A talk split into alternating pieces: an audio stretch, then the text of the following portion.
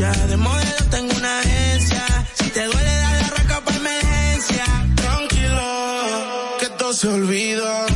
Pasa el tiempo y eso se olvida.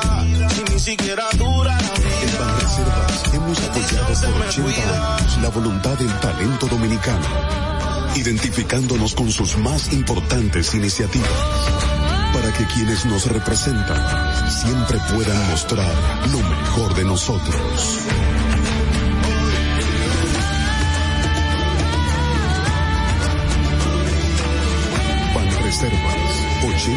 80 años siendo el banco de todos los dominicanos.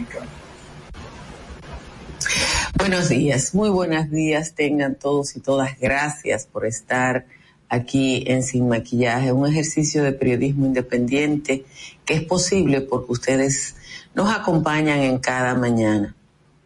El presidente de la República, en una declaración hecha ayer después de la firma de un convenio con el gobierno de los Estados Unidos, dijo que no tolerará actos de corrupción en su, gobierno.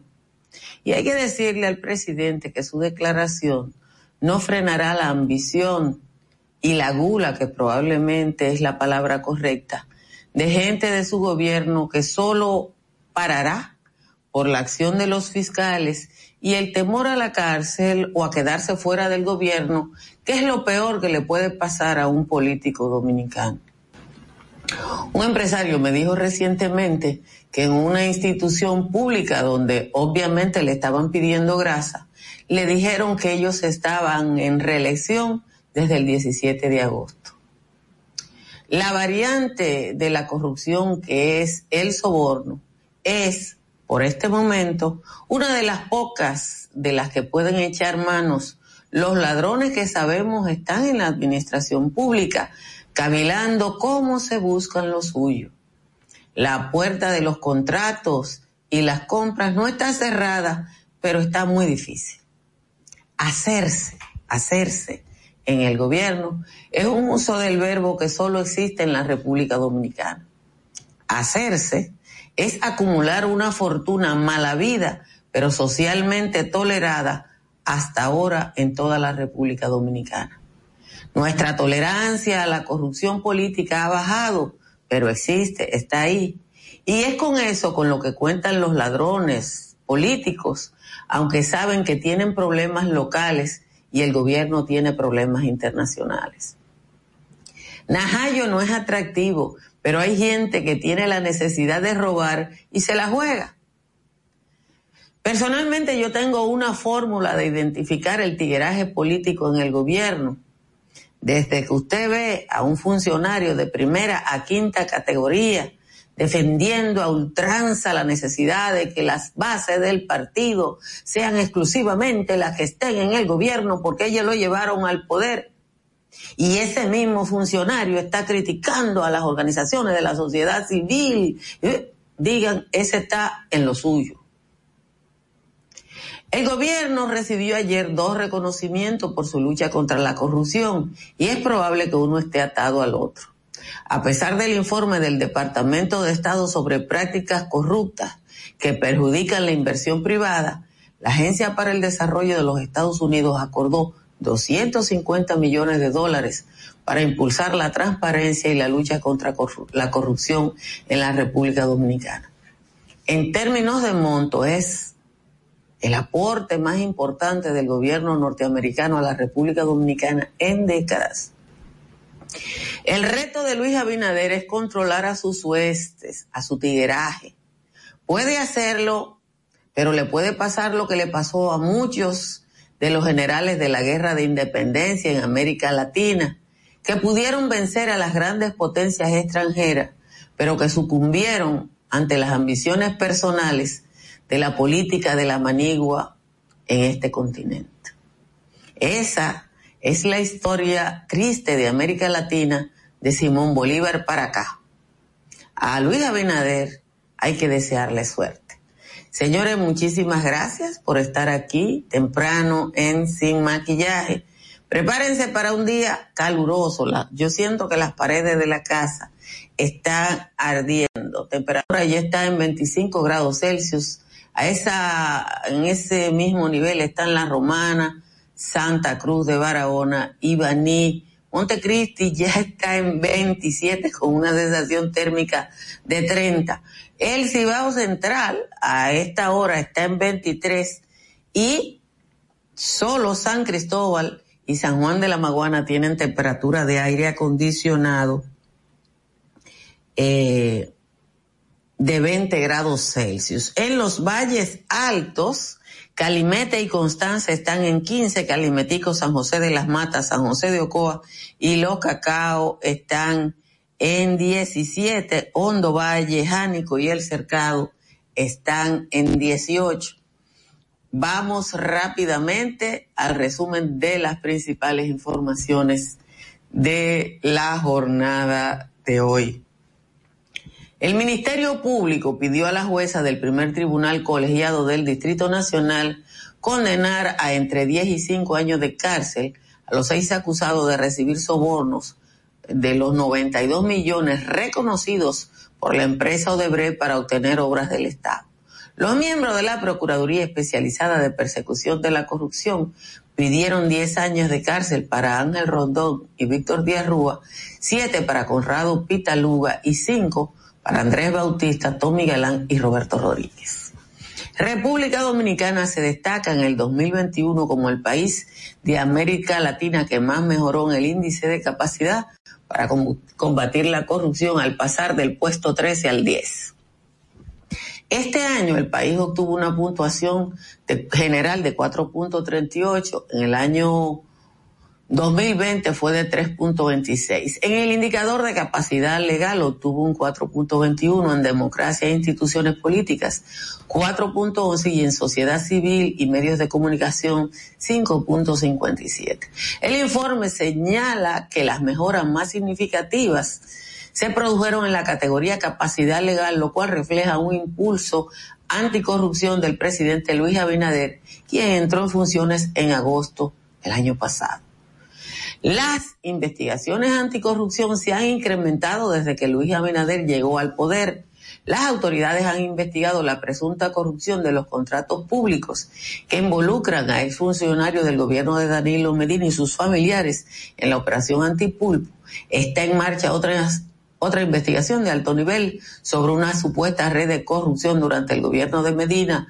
Los esfuerzos anticorrupción también han afectado a miembros del gobierno de Abinader. En febrero el presidente destituyó al exministro de Salud Plutarco Arias por la supuesta compra de equipos médicos con sobreprecio, señala el informe. El presidente Luis Abinader insistió que el gobierno no tolera ni tolerará a ningún acto de corrupción de esta ni de la pasada administración, al asegurar que está vigilante para que los fondos se inviertan de la manera correcta para solucionar los problemas de la gente y mejorar su calidad de vida. Las declaraciones de Abinader surgen luego que el Departamento de Estado de Estados Unidos advirtiera que la corrupción en el gobierno limita inversiones en la República Dominicana. El presidente Abinader y el encargado de negocios de la Embajada de los Estados Unidos, Robert Thomas, suscribieron un acuerdo bilateral a través del cual el gobierno destina, de los Estados Unidos destinará 251 millones de dólares en programas contra la corrupción, la seguridad ciudadana, el fortalecimiento de mecanismos para mejorar la transparencia y la independencia de los organismos de supervisión.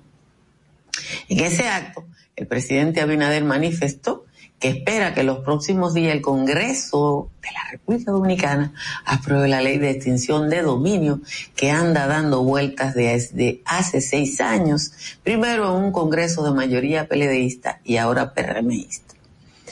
El Ministerio de Salud Pública informó ayer que el país ya contaba con reactivos y ya cuenta con reactivos y secuenciadores para identificar o detectar las distintas variedades del COVID y su distribución en el territorio dominicano, lo que permitirá controlar posibles brotes. Los secuenciadores y 10.000 reactivos estarán en funcionamiento en el Laboratorio Nacional Doctor de Filló.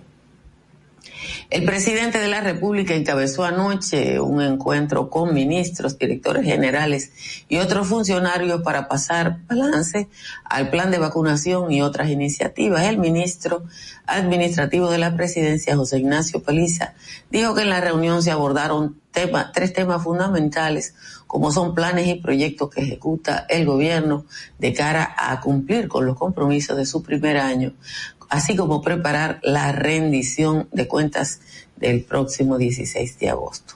Dos mujeres de 25 y 36 años fueron ultimadas a tiros y un hombre fue herido en un incidente que ocurrió ayer en el sector de la Sursa. Las víctimas fueron identificadas como Araceli Mansueta, Santiago de 36 años y Vanessa Antigua de 25, quienes fueron abatidas por una persona que aún no ha sido identificada. Finalmente, agentes del FBI allanaron ayer una vivienda en la ciudad de Weston, en el sur de la Florida, que aparentemente está relacionada con el caso del asesinato del presidente de Haití, Jovenel Moïse. El FBI no ofreció detalles de la redada en el condado de Broward, pero medios locales la vinculan con la empresa Worldwide Capital Lending, quien, según el expediente en Haití, fue el financiero de la operación liderada por el ex senador John Joel Joseph, quien se encuentra prófugo de la justicia. De nuevo les agradezco a todos y a toda su presencia aquí en Sin Maquillaje y les recuerdo que se suscriban a este canal de YouTube y que inviten a otras personas a que lo hagan para cumplir nuestra meta de este año. Miren, mientras el presidente de la República está diciendo que no permitirá corrupción en su administración, ustedes y yo estamos seguros que hay gente que está buscando la manera de que la corrupción y que sacar beneficio de un puesto público sea posible.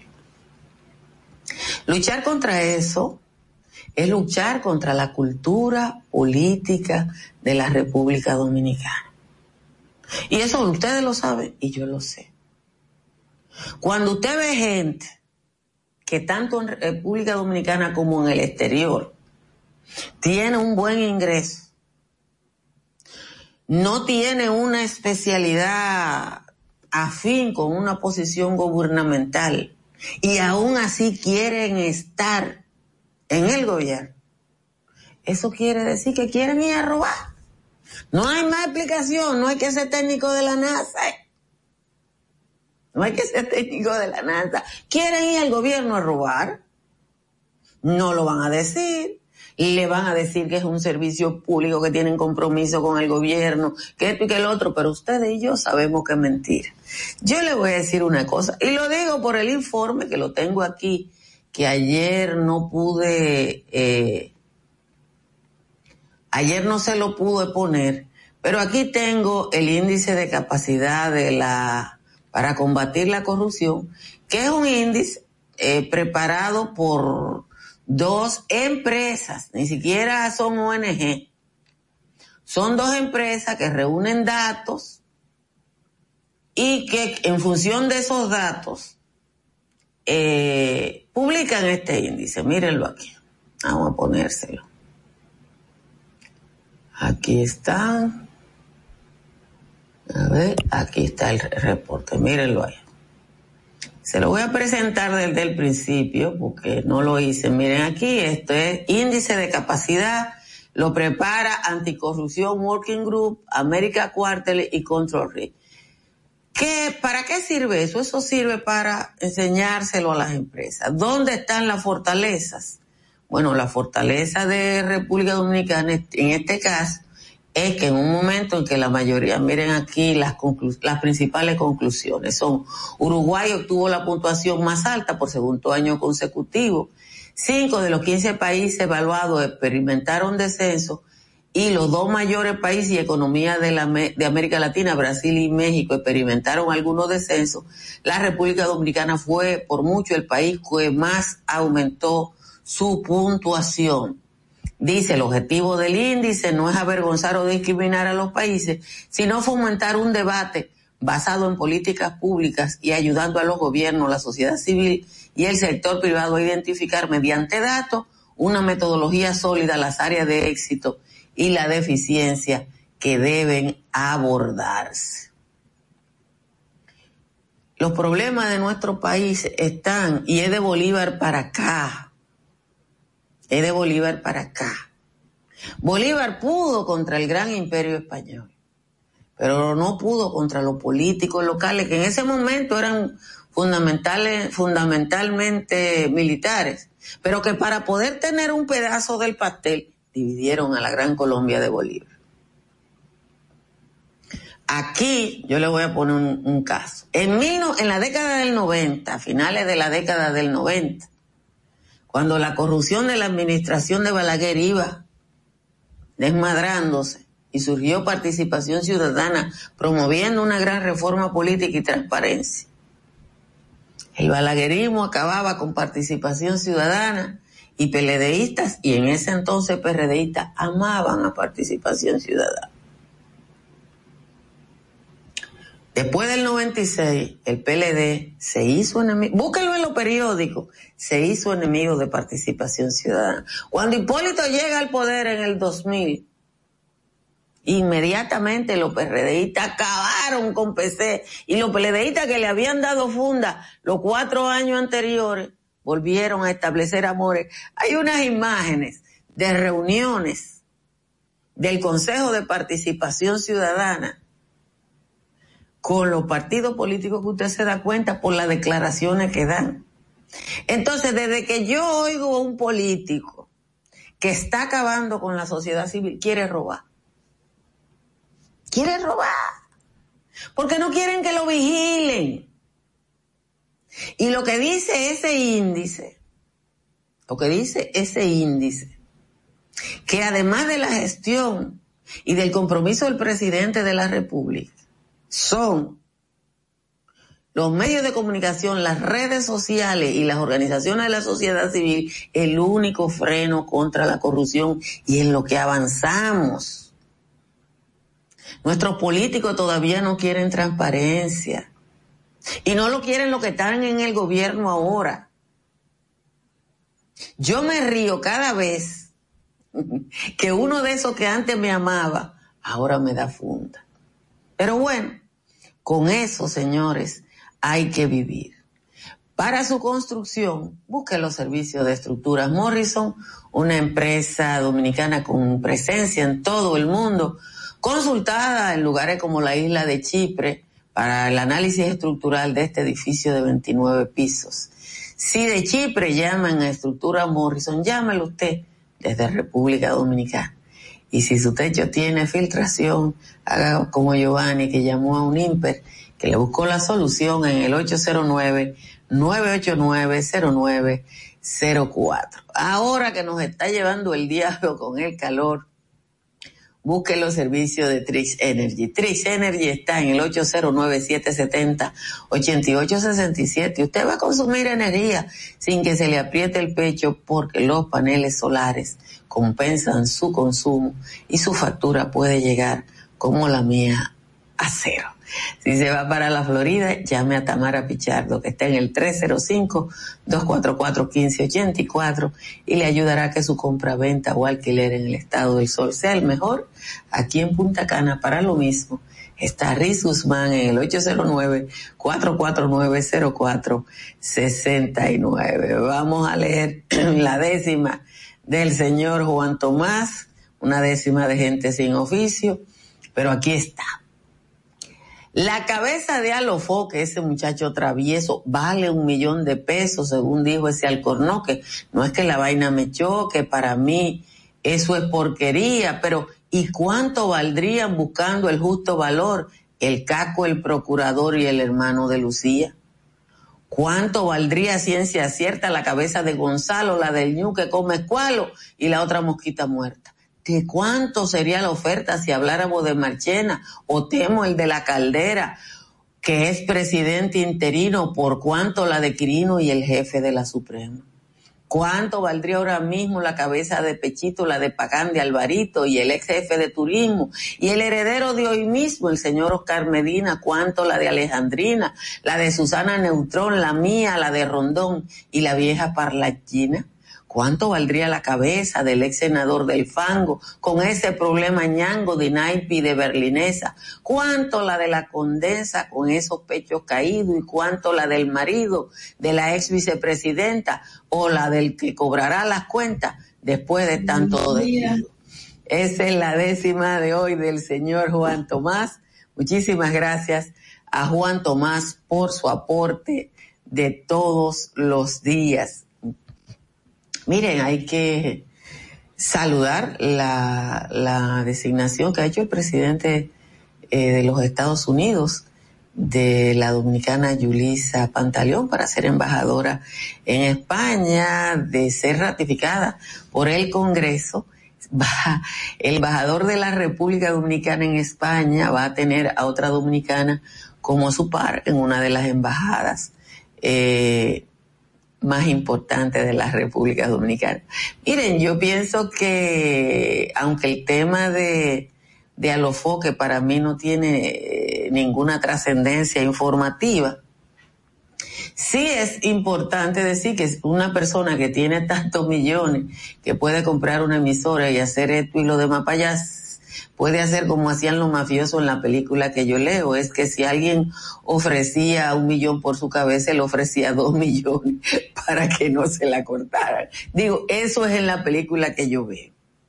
Yo no sé cómo es en la vida real, pero en la película que yo veo es así. Y entonces, eh, aquí hay a mucha gente que no le gusta eh, ver películas eh, o que nunca ha visto una película de esa que uno ve y que hablan de las investigaciones o de la necesidad de que en determinado momento se investigue eh, un, tema. Miren, eh, a propósito de, de, lo que está pasando en el ambiente político y de estos informes, yo les invito, ayer, ayer Juan Joel publicó ese índice eh, y lo puso en el chat. Eh, cada persona está pidiendo que se someta a la justicia una cosa, pero yo le voy a decir una cosa a propósito de mi oficio. Mantener el discurso da mucha brega. Mantener el discurso da mucha brega. Ser coherente da mucha brega.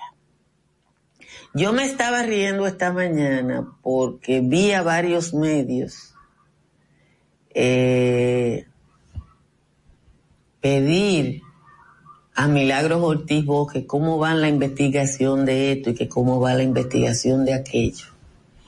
Hay que decir que la unidad de ética gubernamental no tiene acción directa, sino que recibe una denuncia la investiga y se la lleva al Ministerio Público, que es quien tiene que hacer lo suyo en términos de lo que es la justicia. Yo no, yo no creo que el Ministerio Público de la República Dominicana tenga ninguna capacidad para hacer más de lo que está haciendo. Porque si tiene 500 casos, ¿qué es lo que puede hacer con cosas? Tiene que ir, eh, ¿cómo que dicen los médicos? Eh, decidiendo, ¿no? Eh, cuál, caso más importante. Pero le voy a decir una cosa, se lo voy a poner de tarea. Busquen los medios que hoy están demandándole a Milagros Ortiz que por qué no se investiga esto, que por qué no se investiga aquello. A ver cuántas veces le preguntaron eso a Vincho Castillo. ¿Cuántas veces le preguntaron eso a Vincho Castillo, que tuvo en el Departamento de Ética y Persecución de la Corrupción 800 veces. Ahora descubrieron que ese departamento existe. ¡Oh! ¡Ay! Hay que preguntarle. Y a mí me escriben. Y pregúntele a Milagro. ¡Ay! ¿por qué? ¿Y por qué no se le preguntó a Vincho? Sé coherente da brega. Sé coherente da brega. Mantener la rienda tensa da brega. Y hay mucha gente encuerándose ahora, mucha gente encuerándose y encuerada. Mucha gente encuerándose y encuerada. Entonces, eh, es difícil cuando uno ve eso. Eh, pensar en cuánto sometió Lidio, cuánto sometió. Ninguno hicieron nada. A quien está haciendo le piden. Y qué bueno que le piden. Porque para eso estamos los medios de comunicación. Ese es nuestro trabajo. Señalar la pus. Pero hay gente que aprendió ahora. y qué bueno, señores, que cogieron esos cursos. Que uno reseña lo de los dominicanos que del exterior cuando son ausentes, ¿verdad? El dominicano en el exterior, él, hicimos el otro día un, un trabajito sobre eso, pero hay que destacar eso, el papel político, porque es una funcionaria de alto nivel. Y eso es importante, no solo para Estados Unidos, sino para nosotros como ciudadanos. Señores, gracias por estar aquí. Compartan esta transmisión para que le llegue a un mayor número de personas y nos vamos a juntar con los compañeros de Sin Maquillaje y Sin Cuento en un momentito. Sabemos que estás cansado de escuchar tantas. Por eso nace Sin Maquillaje y Sin Cuentos. Tus Nosotros no te maquillamos nada, nada, nada. Tú mereces información precisa y veraz desde temprano. Sin maquillaje y sin cuentos. De lunes a viernes de 6 a 8 de la mañana por la Roca 91.7 FM, Dominica Networks y Vega TV. Sabemos que estás cansado de escuchar tantas Por eso nace Sin Maquillaje y Sin Cuentos. Tus mañanas ahora serán más frescas e informadas con el equipo de profesionales más completo de la Radio Nacional. Altagracia Salazar, Natalie Faxas, Giovanni Díaz y Angeli Moreno. De lunes a viernes, de 6 a 8 de la mañana por La Roca 91.7 FM, Dominica Networks y Vega TV. Sin Maquillaje y Sin Cuentos. Dominica Networks presenta a Altagracia Salazar, Natalie Faxas, Angeli Moreno y Giovanni Díaz en Sin Maquillaje y Sin Cuentos. Sin Maquillaje.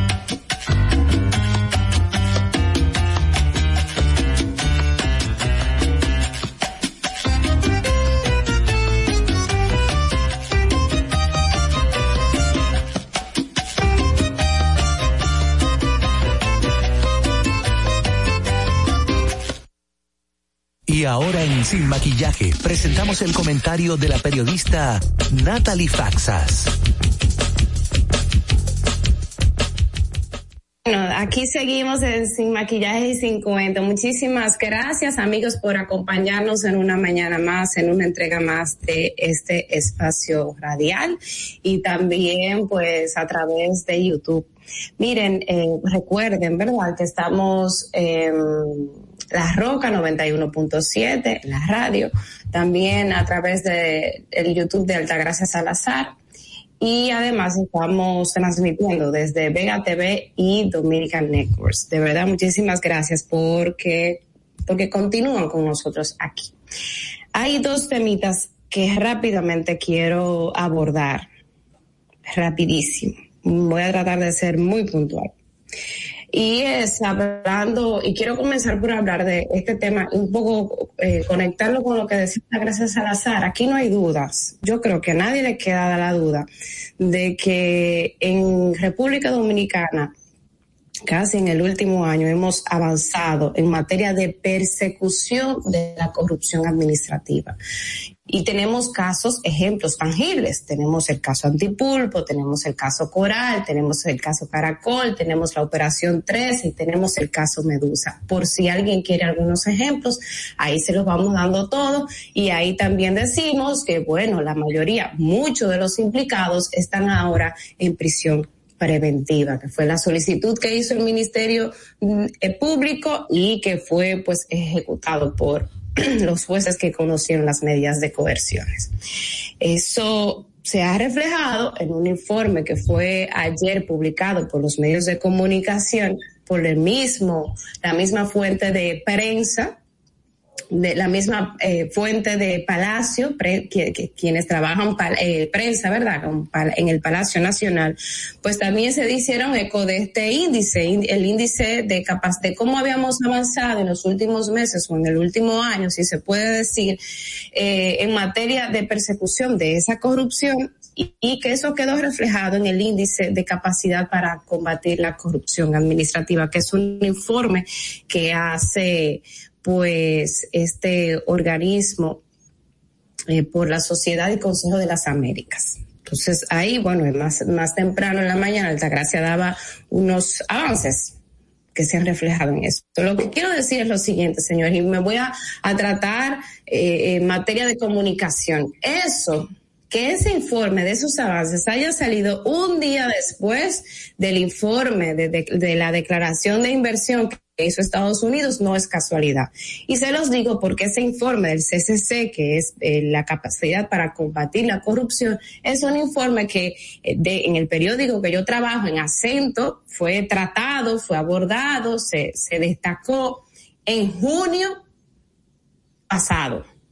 A mediados de junio ese informe ya estaba público, ya había acceso a él, y obviamente cuando usted verifica la fecha y, mira que el, Estados Unidos, su departamento de Estado dice que, bueno, que estamos igual que en los últimos años en materia de corrupción y que la, y que la corrupción es uno de los grandes problemas que tiene la República Dominicana para invertir en, en el país, bueno, pues usted tiene al otro día este informe que habla de los avances.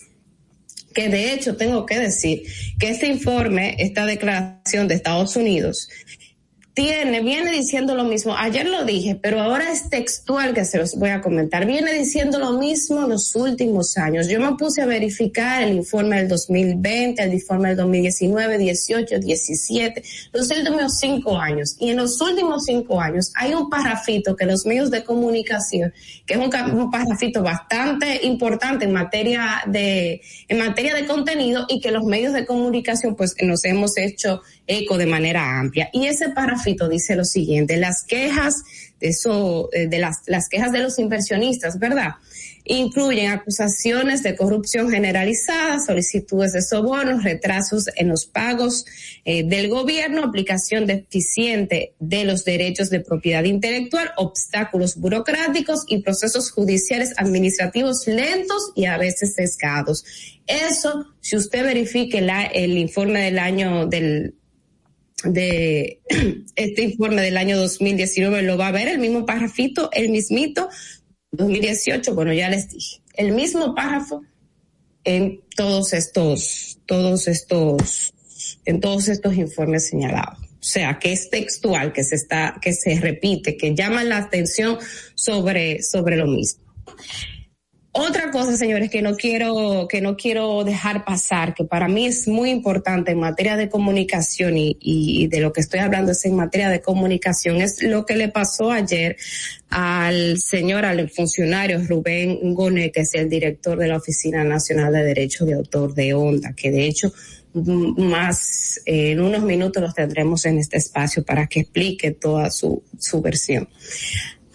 Porque lo que ha salido es que eh, este video que se le en el que se le señaló a él como responsable de un acoso hacia una empleada, cuando usted verifica el video, usted ve que primero es una persona que dice, eh, señor Rubén, jefe, no se habla de funcionario, no, no se menciona, ahí no se menciona nada más que esa información. Y que la, la voz de, de, de, esta persona que está en este video, que después se supo que era un video que era como una especie de campaña para, de experimento social para llamar la atención sobre el acoso eh, eh sexual en el trabajo, pues entonces se vinculó con este señor porque tiene una voz similar y porque se llama Rubén. Y en los en, en en las redes sociales, señora, aquí hay gente, en las redes sociales hay gente que está capacitada y dirigida y formada para hacer daño, para joder al otro en las redes sociales. Y eso fue lo que vimos. Querían joder, pues jodieron. Pero el problema está en que cuando usted pasa a un segundo plano, cuando, cuando es, cuando esas tendencias en Twitter se reflejan y los medios de comunicación se hacen ecos de esas denuncias, ya no es un tweet, ya es una noticia. Y eso toma otra importancia, toma otro matiz. Y yo quiero llamar la atención con eso. Nosotros, los medios de comunicación, tenemos que ser mucho más responsables de lo que hemos sido, sobre todo con este caso de este señor. Porque tomamos unas tendencias, las les decimos que son eh, que son denuncias, pero de alguna forma, de alguna forma, eh, eh, esto se asume. Y cuando usted tiene un tuit y en lugar de tuit tiene una noticia que vinculan directamente a un funcionario, pasa lo que pasó ayer. Y eso, señores, tenemos que tener todos más cuidado. Nosotros los, como usuarios, ¿verdad? Pero también como medios de comunicación tienen que tener mucho más cuidado de lo que han tenido en esta ocasión. Vamos con el equipo ahora que Angeli está por ahí y con otros comentarios importantes, así que no se vayan.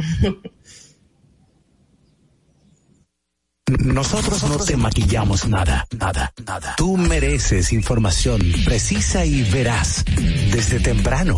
Sin maquillaje y sin cuentos. De lunes a viernes de 6 a 8 de la mañana por la Roca 91.7 FM, Dominica Networks y Vega TV.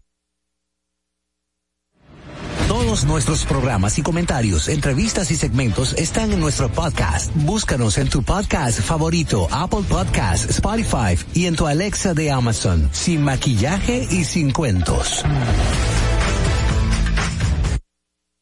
Y ahora en Sin Maquillaje presentamos el comentario de la periodista y politóloga Angeli Moreno.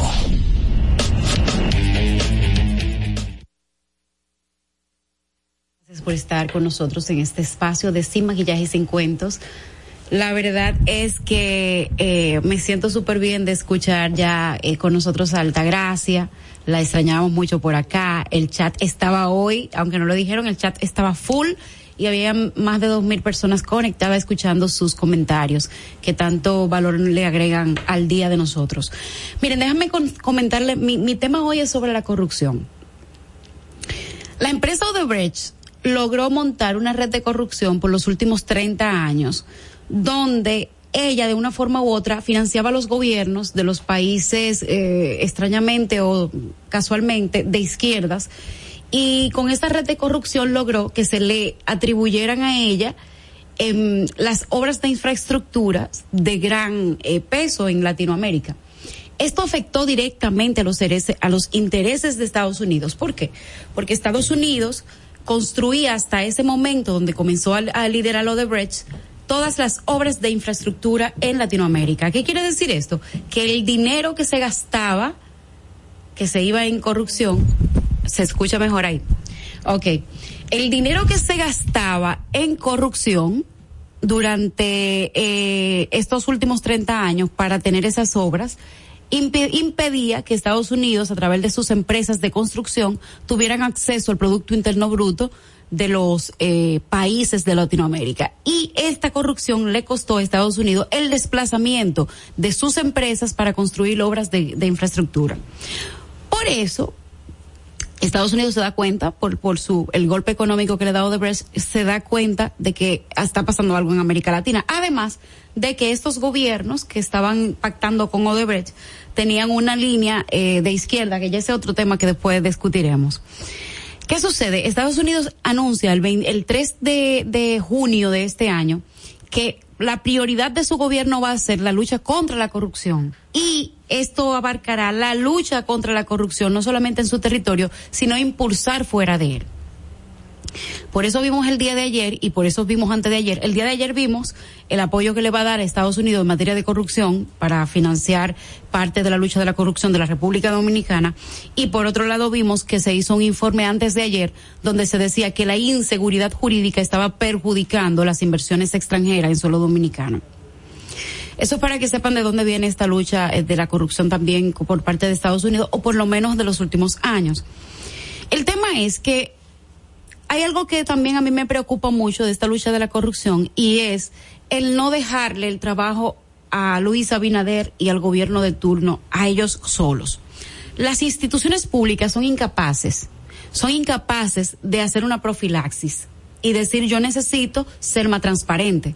Entonces, quienes hacen que las instituciones públicas y el gobierno central luche contra la corrupción o mantenga una pulcritud, vamos a poner así, en el ejercicio de sus funciones como servidores públicos, es el control social. ¿Quién ejerce el control social? Usted, yo, todo el que tiene un aparatito como celular para exigir transparencia cuando ve algo, reclamarlo, para denunciar las cosas que ve, para exigir mejores servicios, ahí usted ejerce el control social. Y no podemos, bajo ninguna circunstancia, dejar solo a Luis Abinader y aparte de sus funcionarios, que sí tienen un gran compromiso, a mi entender, con la lucha contra la corrupción en la República Dominicana. Ese índice que estábamos escuchando de que eh, la República Dominicana ha disminuido en temas eh, punto o, ha, sido favorecida en cuanto a la, a la a la percepción de lucha de la corrupción que se tiene, esto no se debe exclusivamente ni al apoyo de Estados Unidos ni al trabajo que está haciendo el gobierno, sino al sistema de control social que hemos instaurado nosotros los ciudadanos a través de la fiscalización activa de lo que se ejerce en el gobierno. Por eso no podemos bajo ninguna circunstancia dejar en esta lucha a Luis Abinader solo.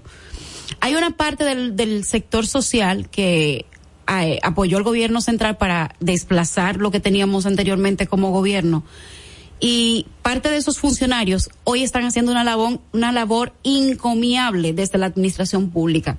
¿Por qué le digo encomiable? Porque cuando yo escucho a un funcionario del gobierno de Luis Abinader, por ejemplo, decir no, porque Carlos Pimentel ha instaurado y no deja nada hacer, eso me da a mí mucha satisfacción de que, de que alguien viniendo del sector, eh, del sector de la sociedad civil esté haciendo un excelente trabajo por lo que yo escucho dentro de sus funciones.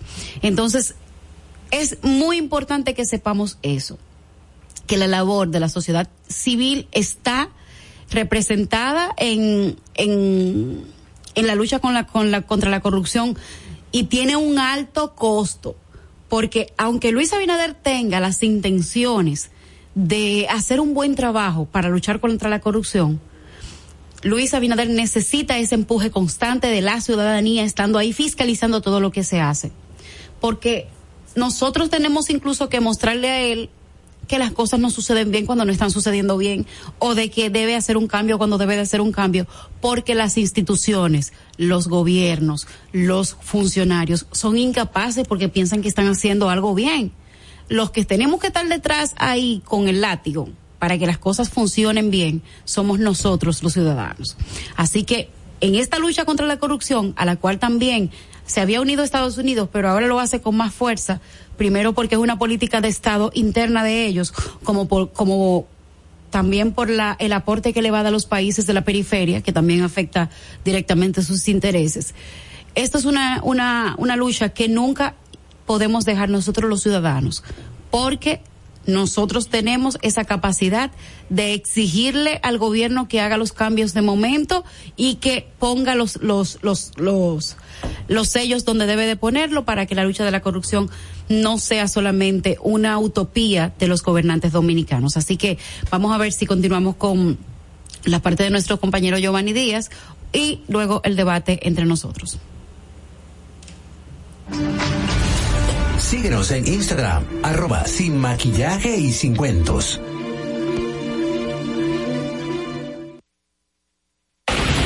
Maquillaje presenta el comentario de Giovanni Díaz.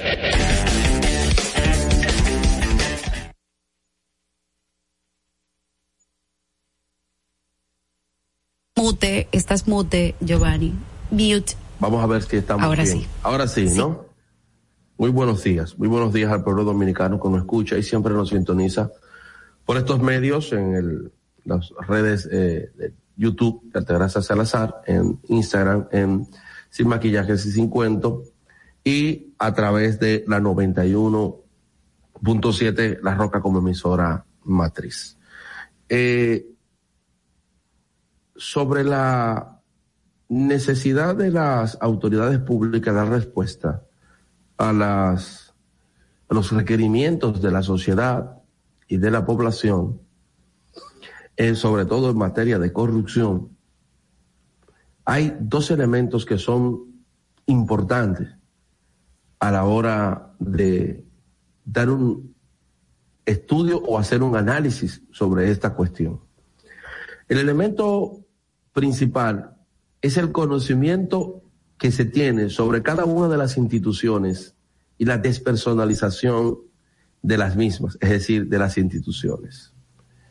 Uno ve desde los actores políticos hasta medios de comunicación, personas que hacen o que tienen algún nivel de influencia en términos de ser hacedores de comunicación, hacedores de, información. Y con suma frecuencia nos encontramos a personas que hacen exigencia de espacios, de organismos, para los cuales no tienen competencia. Esta mañana escuchaba y además veía algunos requerimientos que se hacían, por ejemplo, a la dirección, a la directora de ética, pero puntualmente sobre casos en la dirección de ética.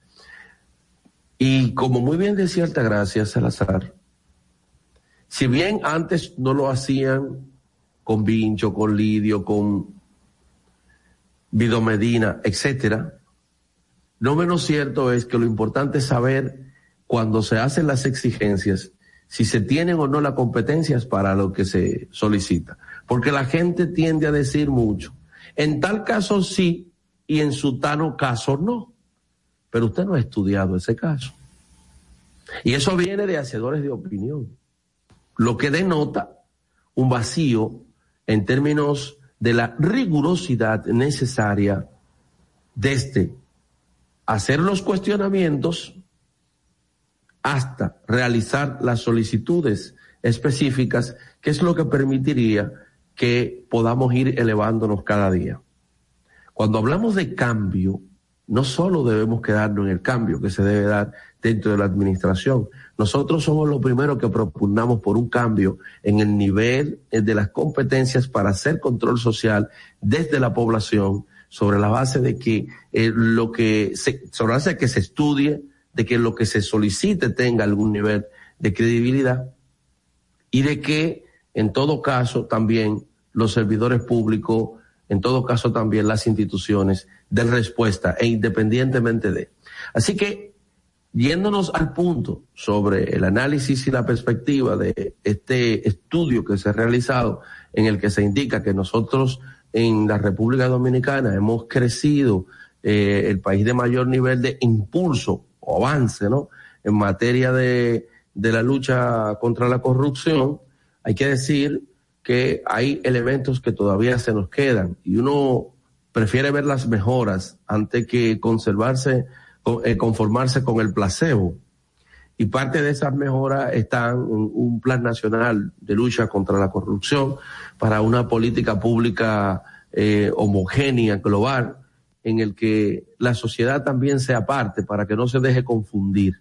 Esa es una deuda que obviamente no se crea de un día para otro. O sea, yo quiero que ustedes sepan que en el país que donde los peledeístas más hablaban de todos sus avances formales en términos de creación de instituciones, de creación de funcionarios, de creación de leyes, reglamentos, decretos, etcétera, sobre el avance contra, de la lucha contra la corrupción, por la transparencia y por todo ese discurso que no se concretaba, porque cómo podíamos tener todo eso si no era eficiente para poder evitar los más de 500 casos que tiene hoy la Procuraduría. Entonces todo eso indefectiblemente llegó al fracaso, todo eso indefectiblemente tocó punto cuando usted tiene al final los resultados. Y los resultados específicos sobre eso son que tenemos más de 500 casos, solo el PEC en la Procuraduría, solo, eh, solo que tiene que ver con corrupción, más de 500. Es decir, que ha habido que hacer todo una, un, un, un, ha habido que reinventar todo lo que de manera formal se tenía por ahí. Y entonces a nosotros nos consta que ahora debemos apostar a una política de prevención, porque mire, yo le he dicho a ustedes, cuando se llega a un tribunal, se está ante el fracaso. Un tribunal es el triste espectáculo del fracaso en la lucha contra la corrupción, porque la lucha contra la corrupción es prevención. Claro, hay que perseguirla, pero mucho, pero, pero hay que castigarla. Ahí, o sea, ¿ustedes me entienden? Y ahí es donde hemos avanzado. Nos falta ahora mucho avance, un reimpulso, tomar las mejoras pertinentes y enfocarnos puntualmente en combatir la prevención de los actos de corrupción.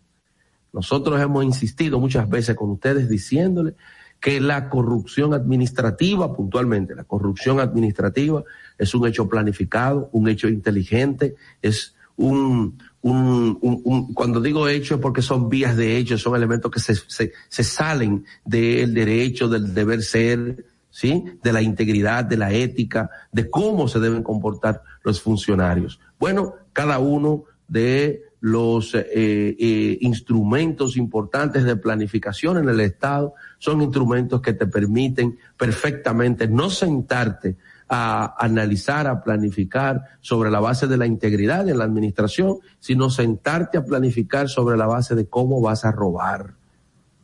Y eso, el que trabaja en la administración pública me entiende perfectamente. Desgraciadamente, muchos periodistas, hacedores de comunicaciones y ayer bocinas, hoy Twitter, que siguen todavía financiándose sobre la base de págame para yo decir, aunque pretenden de conocerlo, saben perfectamente que mucho de lo que se le entregó ayer provenía también de esa corrupción administrativa, que no solamente es que usted se tome cinco o seis pesos de la administración, sino también que usted desnaturalice los órganos, las instituciones y que usted tire por la borda todo para, para lo que las, los organismos y las eh, entidades de control de la administración pública han sido creadas. Una dirección de ética que durante mucho tiempo hizo dormir el informe sobre el asfalto caliente no fue la dirección de ética que se encuentra ni que se eh, ni que descansa sobre los hombros de la doctora Milagro Ortiz porque desde que llegó a ética le dio para adelante a eso, así como muchísimos otros expedientes. La dirección de ética es un órgano de fiscalización desde el punto de vista de ver hasta qué momento, hasta qué punto pueden haber compromisos éticos y entonces sobre esa base tomar medidas preventivas. Y cuando ya se ha eh, extralimitado los elementos éticos para entrar dentro de faltas, delitos, elementos de corrupción puntualmente, pasar eso al Ministerio Público como lo ha venido haciendo desde que la doctora Milagro Ortiz Bosch llegó. Tiren para adelante números y numeritos, cajas y cajones y solamente hay que ver cuántos entregó Lidio, cuántos entregaba Lidio, cuánto entregó Vincho, cuánto entregó Vidó y a partir de ahí sea usted el jurado, porque eh, la administración pública ahora es cuando empieza, ahora es cuando empieza mínimamente a eh, descamarse eh, de aquellos elementos que desde el clima laboral hasta el borrado de información le han permitido mínimamente arrancar. Vamos con los compañeros. Muchas gracias. Suscríbete a nuestro canal de YouTube, Sin Maquillaje y Sin Cuentos. Allí podrás ver los comentarios, entrevistas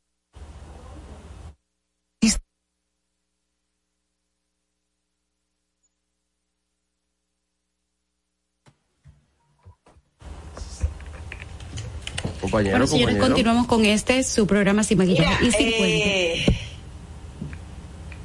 eh, hay una cosa que a mí me preocupa de esto, y me preocupa mucho, y tiene que ver con que nosotros hemos avanzado en la lucha contra la corrupción, eso es reconocido ya internacionalmente, pero hay un problemita. Y es que eso depende del presidente de la República que tenemos en este momento y de su decisión personal. Y él, ese que está decidiendo eso, que hizo posible el Ministerio Público Independiente, puede cambiar de opinión incluso él mismo. Puede que venga otro, pero él mismo puede cambiar de opinión. El peligro de la reelección, por ejemplo. Exactamente. Que lo hemos vivido, eso es lo que se ha vivido. Yo siempre le digo a la gente, hasta el 2016 Danilo Medina era un santo, había que prenderle vela. Nada era Danilo, todo era esto. El que le conocía sabía que era diferente. Creo que también hay que introducir algo muy importante. Hemos avanzado mucho en la lucha de, la corrupción, pero no hemos avanzado absolutamente nada en cómo castigamos la corrupción en la República Dominicana. Ayer las personas hablaban de cómo puede ser que se estén pidiendo 10, 5 años para personas que le hicieron tanto daño a la República Dominicana con el caso de Brecht. Y realmente esas son las penas, eh, Giovanni me ayudaría pero esa es la ley que tenemos. Esa es la ley que tenemos. Entonces, esa es la ley que tenemos, pero mira, mira. ahora bien, lo que hemos tener ahora es la ley de extinción de dominio. A mí lo que me preocupa fundamentalmente es eh, que este proceso no está formalizado institucionalmente. No, porque está en la cabeza de Luis Abinader y de dos o tres funcionarios, pero los demás no se adaptan a ello. De hecho, yo yo he escuchado funcionarios que me dicen, no, porque Carlos Pimentel tiene una cosa ahí en compra y contrataciones, como que no lo dejan, no le permiten hacer las cosas que ellos quieren hacer. Entonces, Carlos... Están en la campaña todavía. Carlos está ahí y ha puesto, yo, yo siempre, yo le dije una vez a Altagracia que Abinader hizo como una doña que vivía cerca de mi casa, que compró un perro grande para que nadie la visite. Al final ella no decía que nadie la visite, pero el perro no dejaba entrar a nadie. Entonces, eh, eh, eso fue lo que él hizo, la Procuraduría, y lo que hizo en compra aquí contrataciones, en ética con Doña Milagros, y eso, eso, eso está teniendo resultados. Pero no hay una visión de gobierno desde el gobierno de que la transparencia sea la bandera. Por eso decía en mi comentario que hay que buscar la manera de mantener la lucha en el pueblo para poder hacer que las instituciones se, se, eh, se, entren en ese camino donde está eh, Luis Abinader, porque no podemos dejar esa lucha sola. Las instituciones son incapaces de limpiarse a sí mismas. Quienes logran los cambios institucionales son, son, es el sector social reclamando.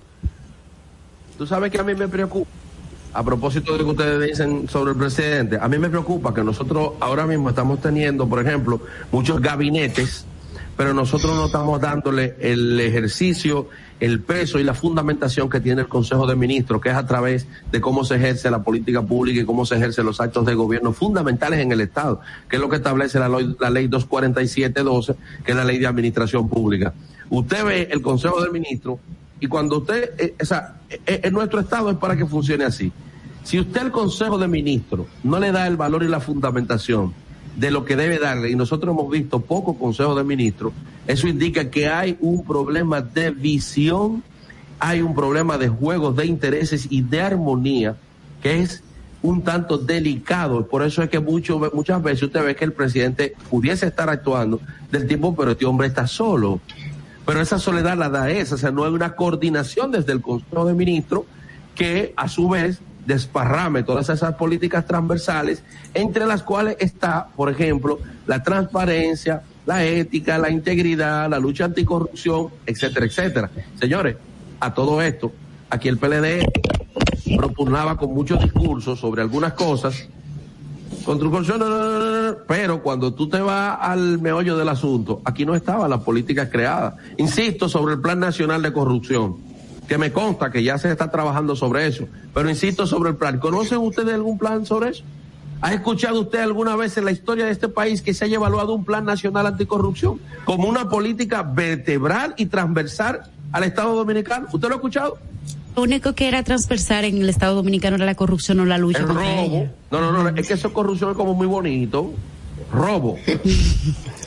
Mira, yo tengo una pregunta a propósito de que en el nuevo Código Penal las, las pues los las penas por corrupción son mucho de acuerdo a lo que estoy viendo, ¿verdad?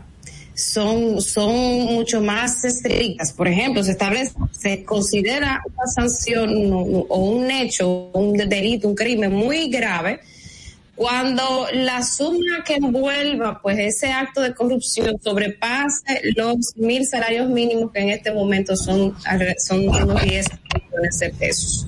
Y dice que se sancionará con de 10 a 20 años de prisión. Nosotros lo que tenemos es ahora mismo en este proceso de, de, Odebrecht, que de hecho podría convertirse, podría, de, es en efecto como que el, proceso más emblemático en materia de corrupción de los últimos tiempos, que va más avanzado.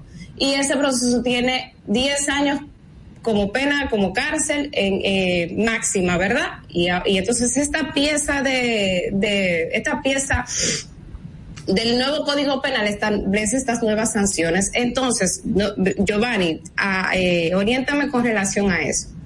Si esta pieza se aprueba, en, vamos a decir, en cinco meses, vamos a decir que tenemos un nuevo código penal. Vamos a poner un ejemplo. Estos casos de corrupción que se están llevando a cabo, Medusa, Antipulpo, Coral, todo eso, ¿aplicarían a ese nuevo código penal? No, por el principio de retroactividad, esta ley no puede serle no puede serle aplicada porque eh, hay un tema de la aplicación de la ley en el tiempo. ¿Cuál era la ley? que estaba, eh, que era vigente al momento de la comisión del acto de corrupción, el antiguo código, digamos que ya está aprobado, el antiguo código. ¿Cuál sería la única forma de que se pueda juzgar con el, el, código nuevo? En la, en la medida en que pueda ser beneficioso para el imputado, es decir, para la persona que está siendo juzgada, la persona que está siendo investigada o imputada. En caso de que ellos mismos incluso lo soliciten por el criterio de garantía y oportunidad que puedan tener. Recuerda que es invertido el elemento de la garantía porque se supone que el Estado tiene lo que se denomina el jus punendi. ¿Qué es eso? La fuerza de perseguir, tiene el DNI, el organismo de inteligencia, graba, tiene el Ministerio Público. El Estado tiene todo frente a ti aunque eso en los casos de corrupción administrativa es una ficción, porque lo que se ha demostrado es que Jan Alain tenía una parte de la investigación y por eso dejó plátano. ¿Tú Por eso ellos agarran y hicieron lo que hicieron con los discos duros. Por eso eh, intentaban salir, etcétera, etcétera. Pero entonces, en conclusión, podríamos decir que por este principio de retroactividad, los casos que vinculen al PLD que sucedieron en el pasado, pues se aplicarán con el viejo Código Penal que tiene penas menores y los nuevos casos que en el futuro se detecten y que hagan funcionarios del PRM, entonces se, se aplicará este nuevo Código Penal con penas más eh, severas. Lo que hagan a partir de que se apruebe. Alta quiere decir algo, pero antes de... Yo le voy a una pregunta también. a ti. ah, ok, ok, dale. Yo, yo yo creo, yo, yo quiero saber si es eh, los casos que lleguen nuevo al sistema, aunque se correspondan con hechos viejos, sí, sí están en el nuevo código.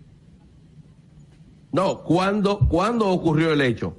Ah, ¿Cuándo ocurrió el hecho? ¿Cuándo ocurrió el hecho? Esa es la aplicación de la ley en el tiempo. Pero hay algo importante, que es por lo que nosotros decimos que ahora mismo se puede hacer. Yo defiendo la tesis de que ahora mismo con la ley de lavado de activos y con otras leyes, tú puedes perfectamente tratar de iniciar un proceso para decomisar bienes. Yo defiendo eso, porque yo no quiero mucha gente tanto tiempo presa, eso no es el tema, hay que quitarle los cuartos. Ahora bien, ¿por ¿qué es lo que queremos de la ley de extinción de dominio? Que era parte de mi comentario, que varió con el comentario de Alta esta mañana. Sí. Que no haya de qué principio de retroactividad la ley de extinción de dominio, el enriquecimiento ilícito es un delito continuo porque si usted robó en el 90 y usted no ha pagado su impuesto todavía, usted se está enriqueciendo ilícitamente. Es para atrás y para adelante. La ley de extinción de dominio es para todo el que tenga riqueza que no sea una riqueza legítima. Angeli. Bueno, vamos ahora a continuar con el tránsito y que seguimos con el debate. Dale.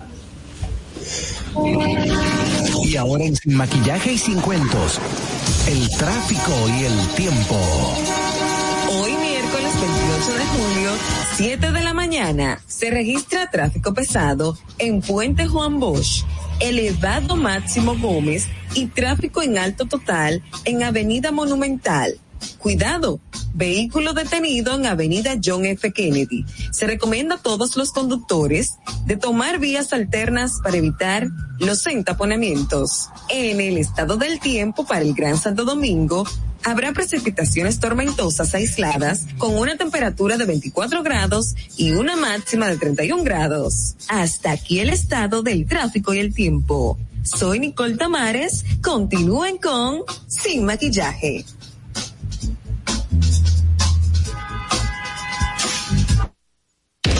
No te muevas. En breve regresamos. Sin maquillaje. Ahí mismito donde estás. O tal vez aquí, recostado bajo una pata de coco. O en la arena tomando el sol. O dentro del agua, no muy al fondo. O simplemente caminando por la orilla Ahí mismo, abre tu nueva cuenta móvil BH de León, 100% digital y sin costo. La creas en minutos con cero pesos desde Móvil Banking Personal. Ábrela donde quieras, solo necesitas tu celular. Banco BH de León. Si deseas tener acceso a todo lo que pasa en República Dominicana, debes obtener Dominican Networks. Es el primer sistema de cable dominicano para los dominicanos en el exterior. Aquí podrás disfrutar de todos los canales de televisión de República Dominicana, noticias, deportes, música, farándula y entretenimiento 24/7. Solo debes descargar nuestra aplicación en Roku, Amazon y Apple TV. E inmediatamente vas a disfrutar de todo el contenido de República Dominicana. Dominican Networks. Tu primer hogar te llena el corazón. Los expertos hipotecarios de la Asociación Popular de Ahorros y Préstamos están listos para asesorarte a la hora de adquirir tu préstamo hipotecario. Y puedes decir, mi casa mía de mi propiedad.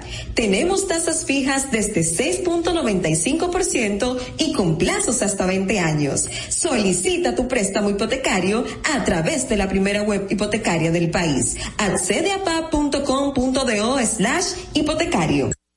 Ahí mismito donde estás. O sentado en esa yolita, o en esa que está en el medio, o en esta, o dentro, o en la isla, o simplemente aquí frente a la cámara. Ahí mismo, abre tu nueva cuenta móvil BH de León. 100% digital y sin costo. La creas en minutos con cero pesos desde móvil banking personal. Ábrela donde quieras. Solo necesitas tu celular. Banco BH de León. Llama ahora por teléfono, por WhatsApp. 1-829-947-9620 y desde Estados Unidos 1-862-320-0075. Sin maquillaje. Estamos de regreso. En Sin maquillaje y sin cuentos, la entrevista del día. Bueno, señores, gracias por la sintonía y continuamos con esta transmisión de Sin Maquillaje y Sin Cuentos. En esta oportunidad vamos a tener la oportunidad de eh, entrevistar al señor licenciado Rubén Gornel quien es el director de la Oficina Nacional de Derechos de Autor, la cual se rige con la ley 6500. Lo tenemos aquí ya. Buenos días, Rubén. Buenos días, bendiciones para todos. Bendiciones. Rubén es la persona que fue afectada ayer por una información falsa de, de que él había estado extorsionando por llamadas eh, telefónicas a una joven y se trata de simplemente una actuación que creo que hizo un Karasaf, un, un humorista, y que esto ha afectado eh, la administración, perdón, las funciones de, de, del señor Gonel por, por relacionarlo directamente a él. Lo primero es cómo usted se siente, eh, señor Rubén, cuando pasa algo como esto, tiene un país entero buscándole a ver quién es y por qué supuestamente hace estas cosas. Bueno, honestamente yo estoy en paz. Primero porque eh, cuando tú no haces algo y te quieren involucrar en algo que tú no has hecho, tú te sientes tranquilo. Cuando veo que las redes sociales en el día de ayer eh, están hablando yo llego a mi oficina y me dicen, no, aquí tenemos un problema grande, están acusando de algo que tú realmente no has hecho por muchísimas razones. Una, no estoy casado, otra, la persona nunca ha trabajado aquí, no la conozco, no entendía por qué la vinculaban. Y he querido buscarle la razón del por qué me han vinculado a esa situación, cuando el video en realidad no menciona mi nombre, no menciona esta institución, la onda, no menciona absolutamente nada que me relacione a mí, simplemente el nombre Rubén. Entonces, yo quiero encontrar a la persona que vinculó el video a José Rubén Gonel, director de la onda. Porque si queremos hacer daño, entonces también tenemos que asumir las consecuencias de nuestros actos. Gonel, de hecho, usted, eh, tengo entendido que ayer estuvo en la fiscalía precisamente para hacer oficial esta, esta denuncia, ¿verdad? Esta denuncia de, de los daños que ha tenido. Sí, estuvimos ayer con nuestros abogados en la Fiscalía del Distrito Nacional eh, presentando nuestras denuncias eh, y se llegó a las últimas consecuencias. Nosotros queremos saber realmente quién ocasionó esta situación. Con él, eh, nosotros vimos en la nómina de, de Honda, por ejemplo, eh, que hay una persona precisamente debajo de, de usted que tiene un nombre parecido, ¿verdad? Pero que no es esa persona. De hecho, eh, nos decía a nosotros una persona cristiana, casada de muchísimo tiempo. Es decir, que es una persona que no tiene nada que ver, eh, que se prestó algún nivel de confusión esto. Ahora bien, queremos felicitarle porque usted ha ido a ponerse a disposición de la Fiscalía del Distrito y además eh, por un hecho fundamental. Primero, para tanto para una mujer probar este tipo de situaciones de que viven cientos de mujeres en este país, porque ciertamente estamos ante una cultura bochornosa como esa, pero eh, también para un hombre y para su familia, cuando se ve envuelto en una situación como esta, es sumamente difícil también poder probar lo contrario. Estos son casos que atañen a la dignidad y que sobre eso son casos que tienden a destruir. Entonces, el hecho de que usted se haya puesto a disposición de la Fiscalía del Distrito Nacional es un hecho que habla muy bien y además del que nosotros le diríamos más que eso porque no visualizamos en usted, sobre todo cuando uno ha ocupado función pública, uno está expensa a todo eso y tiene que dar declaración porque esa es la transparencia. Pero decirle a usted que mire, trate de que por lo menos lo que haya sobre cualquier cosa de esa genere cuando menos un acuerdo en la fiscalía de entendimiento entre partes para que eso le limpie su nombre. Sí, eh, fíjate, eh, mi nombre no se ha ensuciado, porque como te dije, lo que mi conciencia me dicta es que esté tranquilo, porque yo no he hecho absolutamente nada. Ya el país también se ha dado cuenta de que aquí lo que hubo fue algo eh, malintencionado. Nosotros sí queremos saber. Y déjame decirte algo. Yo lamento mucho, y mira que soy una gente que no guardo rencor, no soy una persona que odio, gracias a Dios y en esta ocasión, nosotros, si tenemos que llegar a las últimas consecuencias, vamos a poner un ejemplo, porque no es justo que prensa nacional, prensa digital o prensa como se llame, donde aquí tenemos un grupo de periodistas dominicanos que se van a gloria de decir que son los mejores, que son los más transparentes, que son los más pulcros. Y puedo decirlo en este programa porque sé que ahí no pasa porque a la señora Salazar le tengo mucha admiración y respeto y sé que si ustedes están ahí es porque ellas, ella lo, los, los conoce y sabe de dónde vienen. Yo puedo decirle con viva voz que nosotros vamos a llegar a las últimas consecuencias, porque ya está bueno que aquí la moral de cualquier persona y la destruyan y la conviertan en un títere. Con lo que hicieron, lo que hicieron conmigo, lo han hecho con muchas personas. ¿Y quién recoge todo el daño que ya han causado. ¿Quién recoge la basura que a mí me tiraron? Eh, lo que pasa es que debe haber, eh, señor Raúl, eso lo hemos hablado aquí realmente y debe haber una, una forma de que el gobierno central, eh, a través de un plan de comunicación, pueda salir a desmentir este tipo de cosas, porque no hay una respuesta cuando se da este tipo de crisis. Y también el mismo funcionario, su oficina de comunicación, debería de tener un plan de gestión de crisis para que este tipo de cosas no pasen. Pero yo tengo... En las redes sociales, perdón Natalie, eh, en las redes sociales, antes cuando yo estudié eh, comunicación política en el 2015, me decían que en 24 horas se debía salir a responder una crisis. Pero ya la volatilidad de las redes sociales, lo efímero, lo rápido, hace de que haya que salir tan pronto se tenga una respuesta, aunque la respuesta no satisfaga lo que la gente necesita escuchar. Entonces, eh, eso sí, sumamente importante para casos como este, y más sabiendo que el equipo contrario que está jugando en esta cancha conoce bastante bien cómo hacer daño a través de la, de la comunicación y la posverdad. Exacto. Eh, yo tengo una pregunta. Usted habla de grandes comunicadores que se hicieron eco de esta información. Eh, eh, ¿Pueden contarnos quiénes son esas personas y si esa denuncia, eh, usted dice que va directo hacia esas personas y esas personas sí debe, deben estar identificadas por usted en este momento?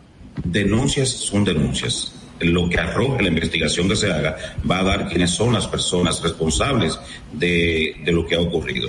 Pero usted, usted está incluyendo a la persona que subió ese video, que lo relacionó, y también a los comunicadores que se hicieron eco, que subieron en sus, en sus plataformas de medios de comunicación esta información. Yo no estoy incluyendo a nadie simplemente se está incluyendo a todo aquel que la investigación arroje que tiene que ver, incluso la persona que hizo el video, que yo, a mi entender, no creo que lo haya hecho con intenciones de dañar a nadie. Ahora bien, la investigación va a arrojar lo que la investigación determine. Y si de ellos tienen algún tipo de responsabilidad y tuvieron una mala intención, eso lo va a arrojar la investigación. Yo estoy confiando de que la investigación eh, se haga de manera correcta. Y si hay algún medio de comunicación que se ha hecho eco de esto sin haber hecho una investigación, yo creo que también es el tiempo ya de que comencemos a, a pagar por nuestros errores porque todos cometemos errores, yo lo entiendo, pero aquí acostumbramos a cometer errores a propósito, principalmente la prensa dominicana está acostumbrada a cometer errores a propósito, con fines que ustedes lo han denunciado bastantes veces. Ustedes han denunciado que aquí hay periodistas que hacen, eh, hacen algo para chantajear. En el caso de nosotros quizás no lo hicieron para chantajear, sino quizás para vender una noticia o una, una prensa amarilla que realmente no funciona en este país porque las cosas están cambiando. en, este caso hubo una interpretación, hubo un video que se reconoció ya que es un experimento social. Había un nombre que es igual que un nombre de pila del que deben haber un millón de personas que tienen el mismo nombre y es la interpretación del video asociándolo a usted lo que le hace daño. Entonces, quienes interpretaron que ese video que es un experimento social y que no lo vincula directamente a usted, serían las personas que han infringido la ley en su contra. Claro, pero eso lo va a determinar la investigación que haga la Procuraduría conjuntamente con los, eh, con los organismos de investigación de, la Policía Nacional, que ya está depositada toda la documentación. Bueno, en el caso del señor Rubén, en el caso del señor Rubén, yo vi ayer que alguien tiró una captura de, de la nómina buscó a una persona y la señaló como empleada de, de Honda y dijo, este es Rubén, o sea, yo vi varios eh, eh, tweets donde estaba la captura de que eh, el director de esa institución era Rubén y que la joven era una empleada de allá. O sea, esa persona sí, sin saber absolutamente nada, o de, de mala intención, diría yo, eh, sí hizo este tipo de cosas. Yo me imagino que la responsabilidad recae sobre esas personas que buscaron en la nómina quién es Rubén y de una vez asociaron a una persona, tomaron a alguien de la nómina y comenzaron a, difundir la información porque yo la vi. Yo no, no, no comenté nada al respecto, pero sí vi eh, esto varias veces replicado. Si la investigación determina que esa persona lo hizo y lo hizo sin investigar, porque es que yo tengo que, sea, eh, aquí hay prensa muy buena, nosotros tenemos periodistas excelentes, muy buenos investigadores, pero cuando no tienen noticia que dar, aparentemente, agarran a lo primero que encuentren en las redes y lo publican sin hacer una, una simple investigación. Yo tengo familia, yo tengo hijos, yo tengo madre, yo tengo hermanos, yo tengo gente a la que tengo que rendirle cuenta, yo tengo mis clientes privados. O sea, usted no puede jugar con la moral de una persona por el simple hecho de usted querer vender una noticia. Eso no es justo. Y yo creo que es tiempo de que ya empecemos a pagar las consecuencias de nuestros actos también. Bueno, muchísimas gracias. Pues muchísimas gracias, señor Rubén. Eh, teníamos, estábamos conversando con el señor Rubén Gonel, que es el director de ONDA, la Oficina Nacional de Derechos de Autor. Así que vamos a, eh, preguntar, vamos a ir ahora a la pregunta del día. Muchísimas gracias por la participación, señor Rubén. Vamos ahora a la pregunta del día. Eh, déjenme. En Sin Maquillaje y Sin Cuentos queremos saber tu opinión. Por eso te traemos la pregunta disparadora del día.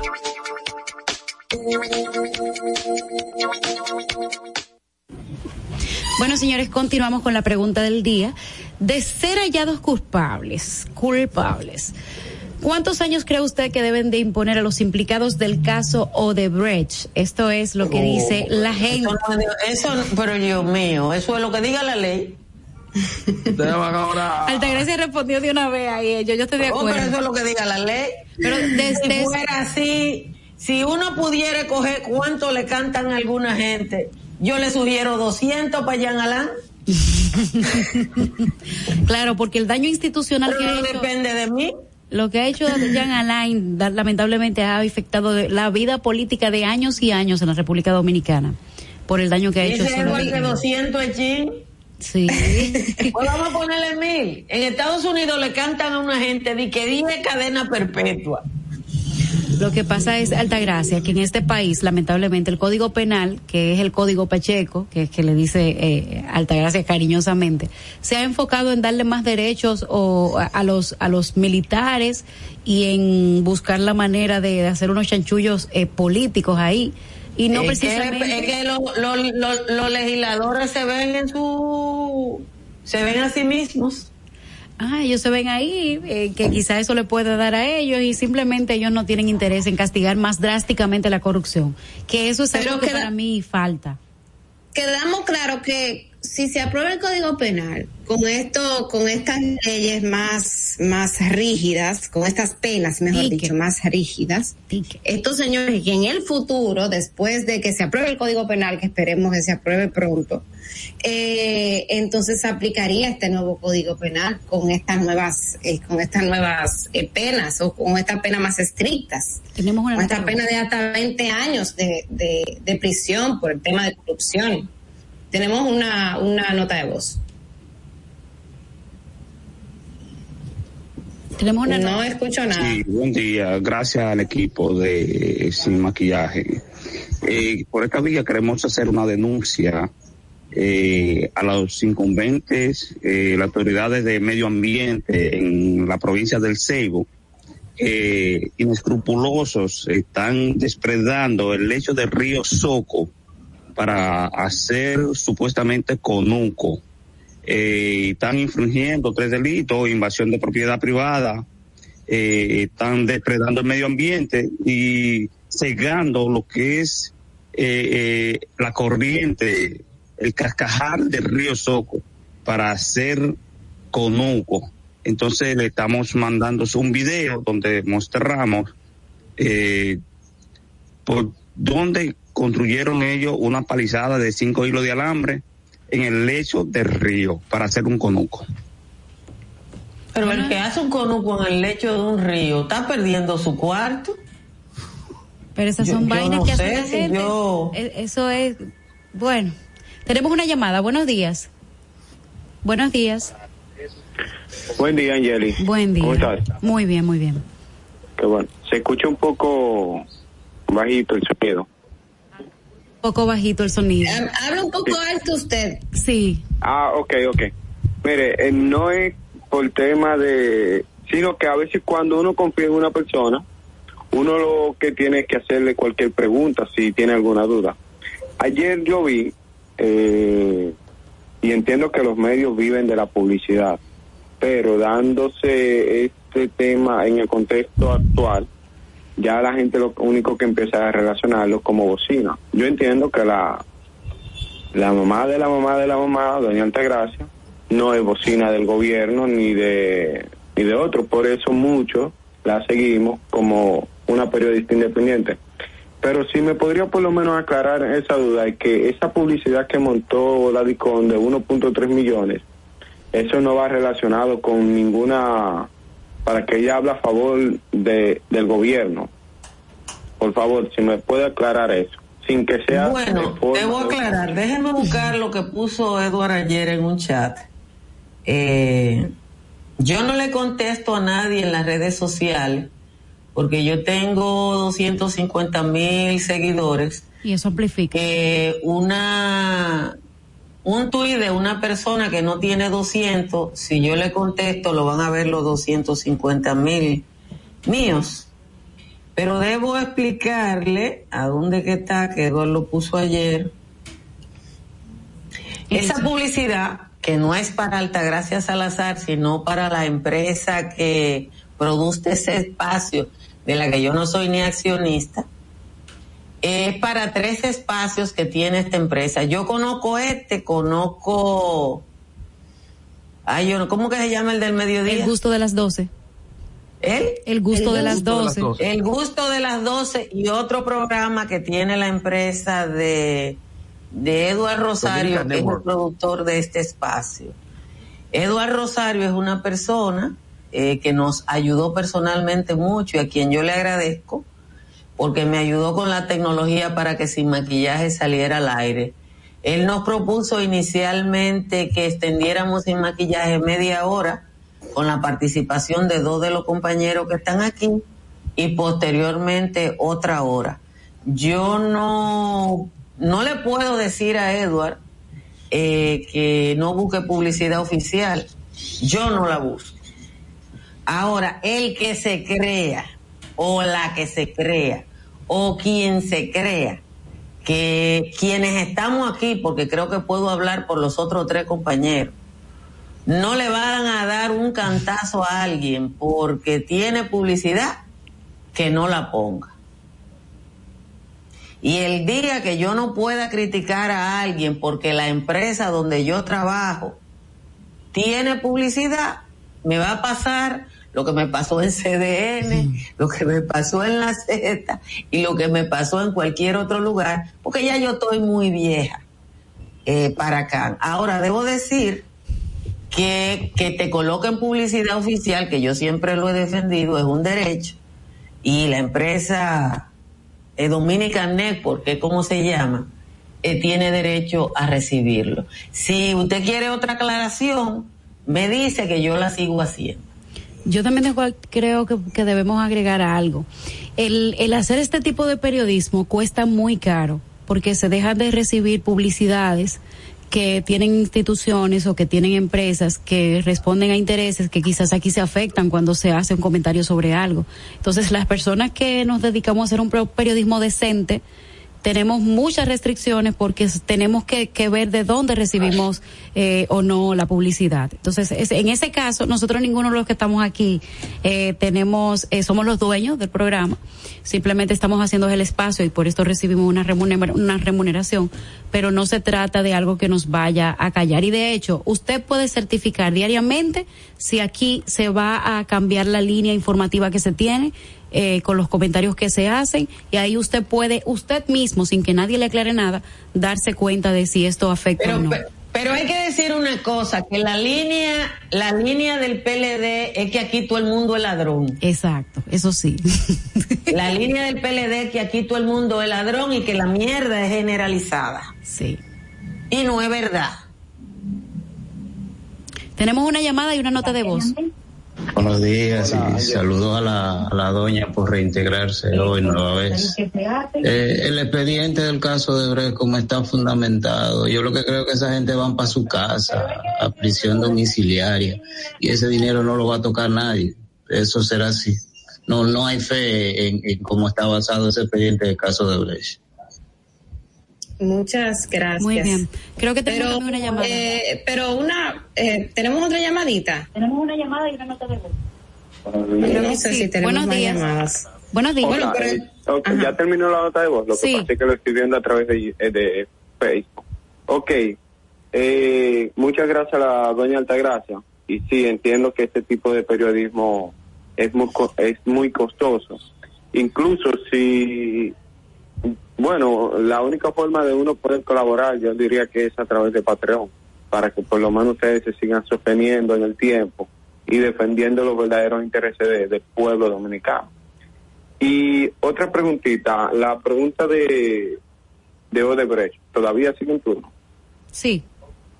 Que sí, todavía. Ok, bueno, yo a mi entender sobre eso, es que con ese mamotreto que hizo el inefable Jan, Jan Alain, ¿qué ustedes creen que, que será el resultado? Esto es una crónica de una muerte anunciada. Ahí todo, yo no, yo creo que de ahí no va a salir nadie preso. Lo que pasa Y es, la gente, dígame. sí, lo que pasa es que ese, ese expediente se instrumentó para no darle cárcel a nadie ni quitarle nada a nadie, porque el que estaba ahí era compañerito de los que también hacían esas cosas. Sí, así es. así Y eso de hecho en la en las eh, motivaciones que, que tuvo la jueza Miriam para eh, calificar este expediente, que no recuerdo ahora la palabra que se dice, ella dijo que el expediente no era, o sea, que con ese expediente no se iba a lograr eh, condena ni nada, y por eso ella creo que fue que lo objetó.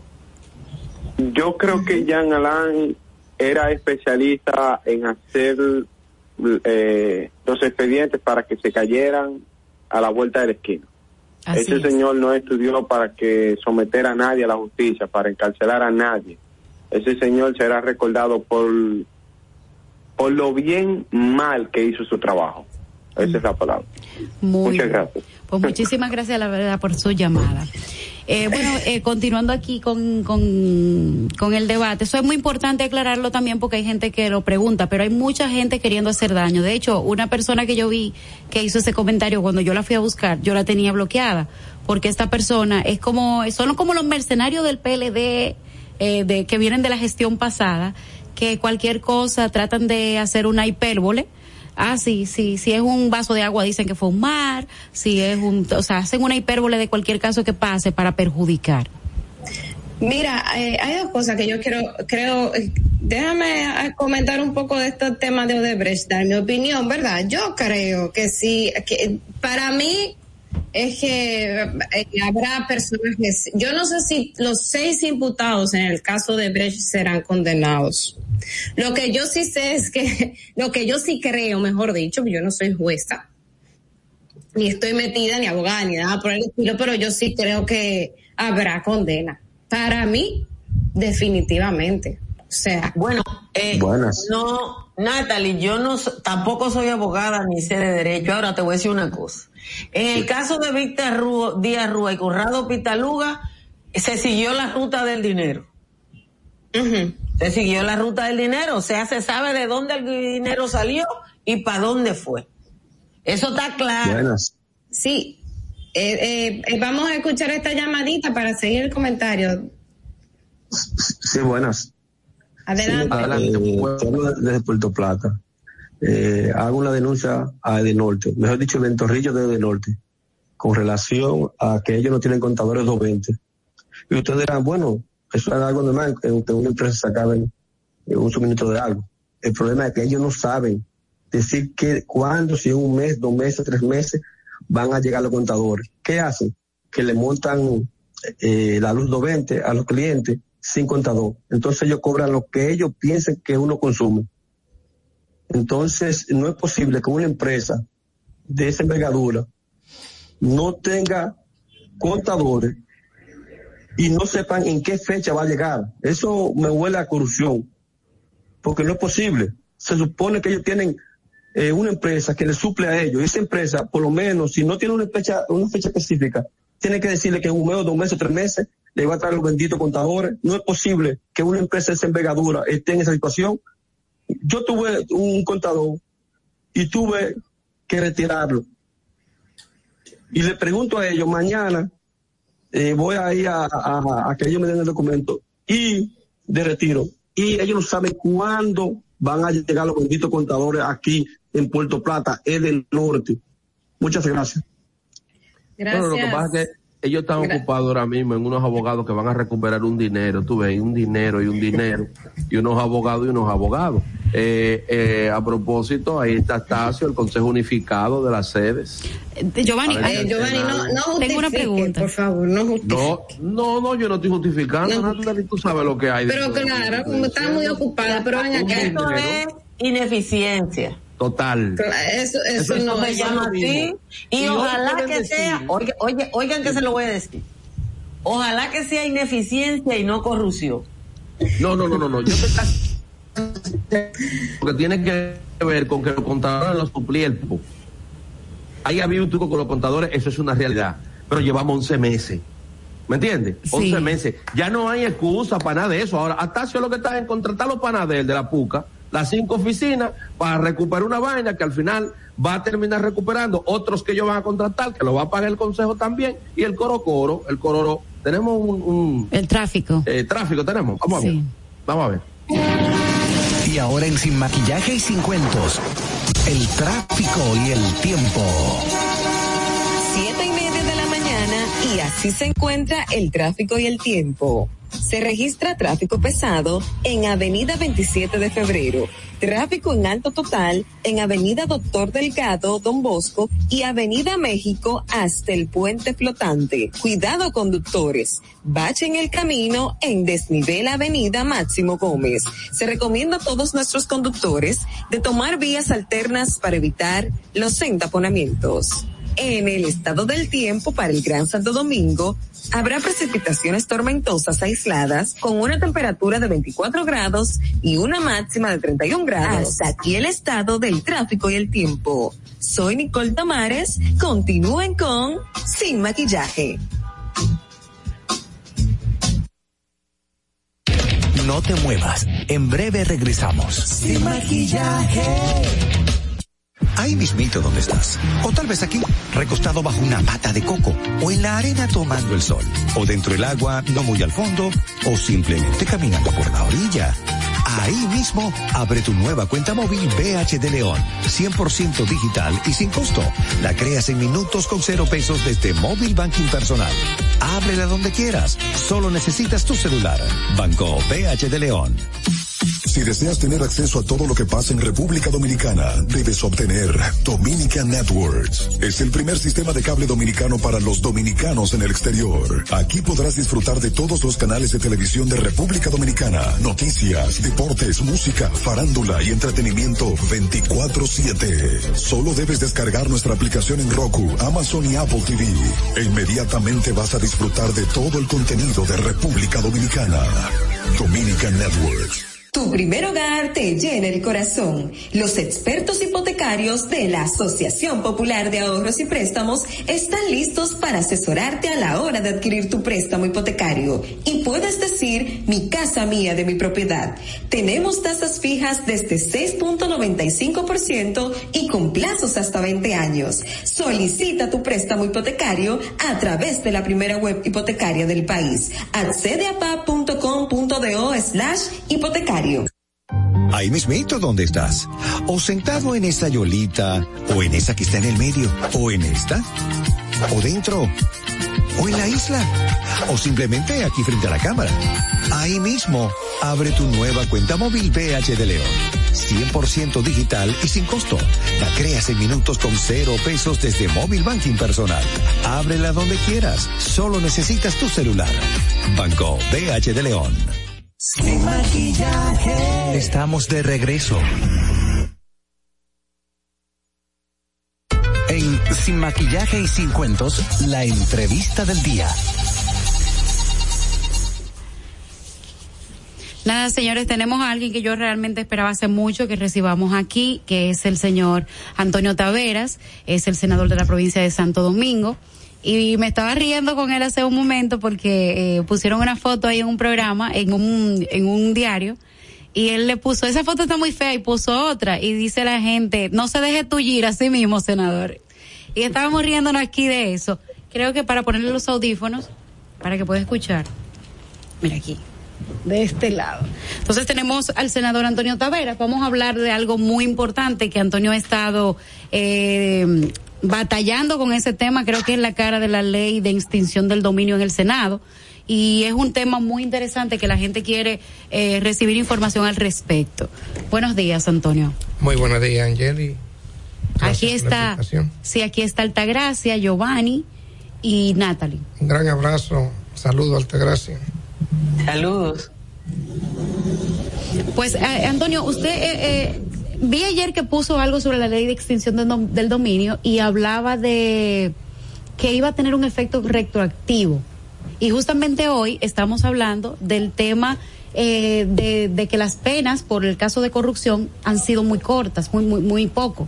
Entonces, eso es lo que contempla justamente el Código Penal de ahora, pero el Código Penal que se pretende eh, eh, aprobar tiene eh, penas entre 10 y 20 años. Pero con esta ley de extinción del dominio, como que se oxigena un poco la población dominicana, porque puede ser que se, que se recupere lo robado. Mire, son dos cosas distintas. Sí. Nosotros estamos debatiendo el Código Penal ahora en el Senado. Eh, y por otro lado, la de extinción de dominio lo que se pretende es dos juicios paralelos.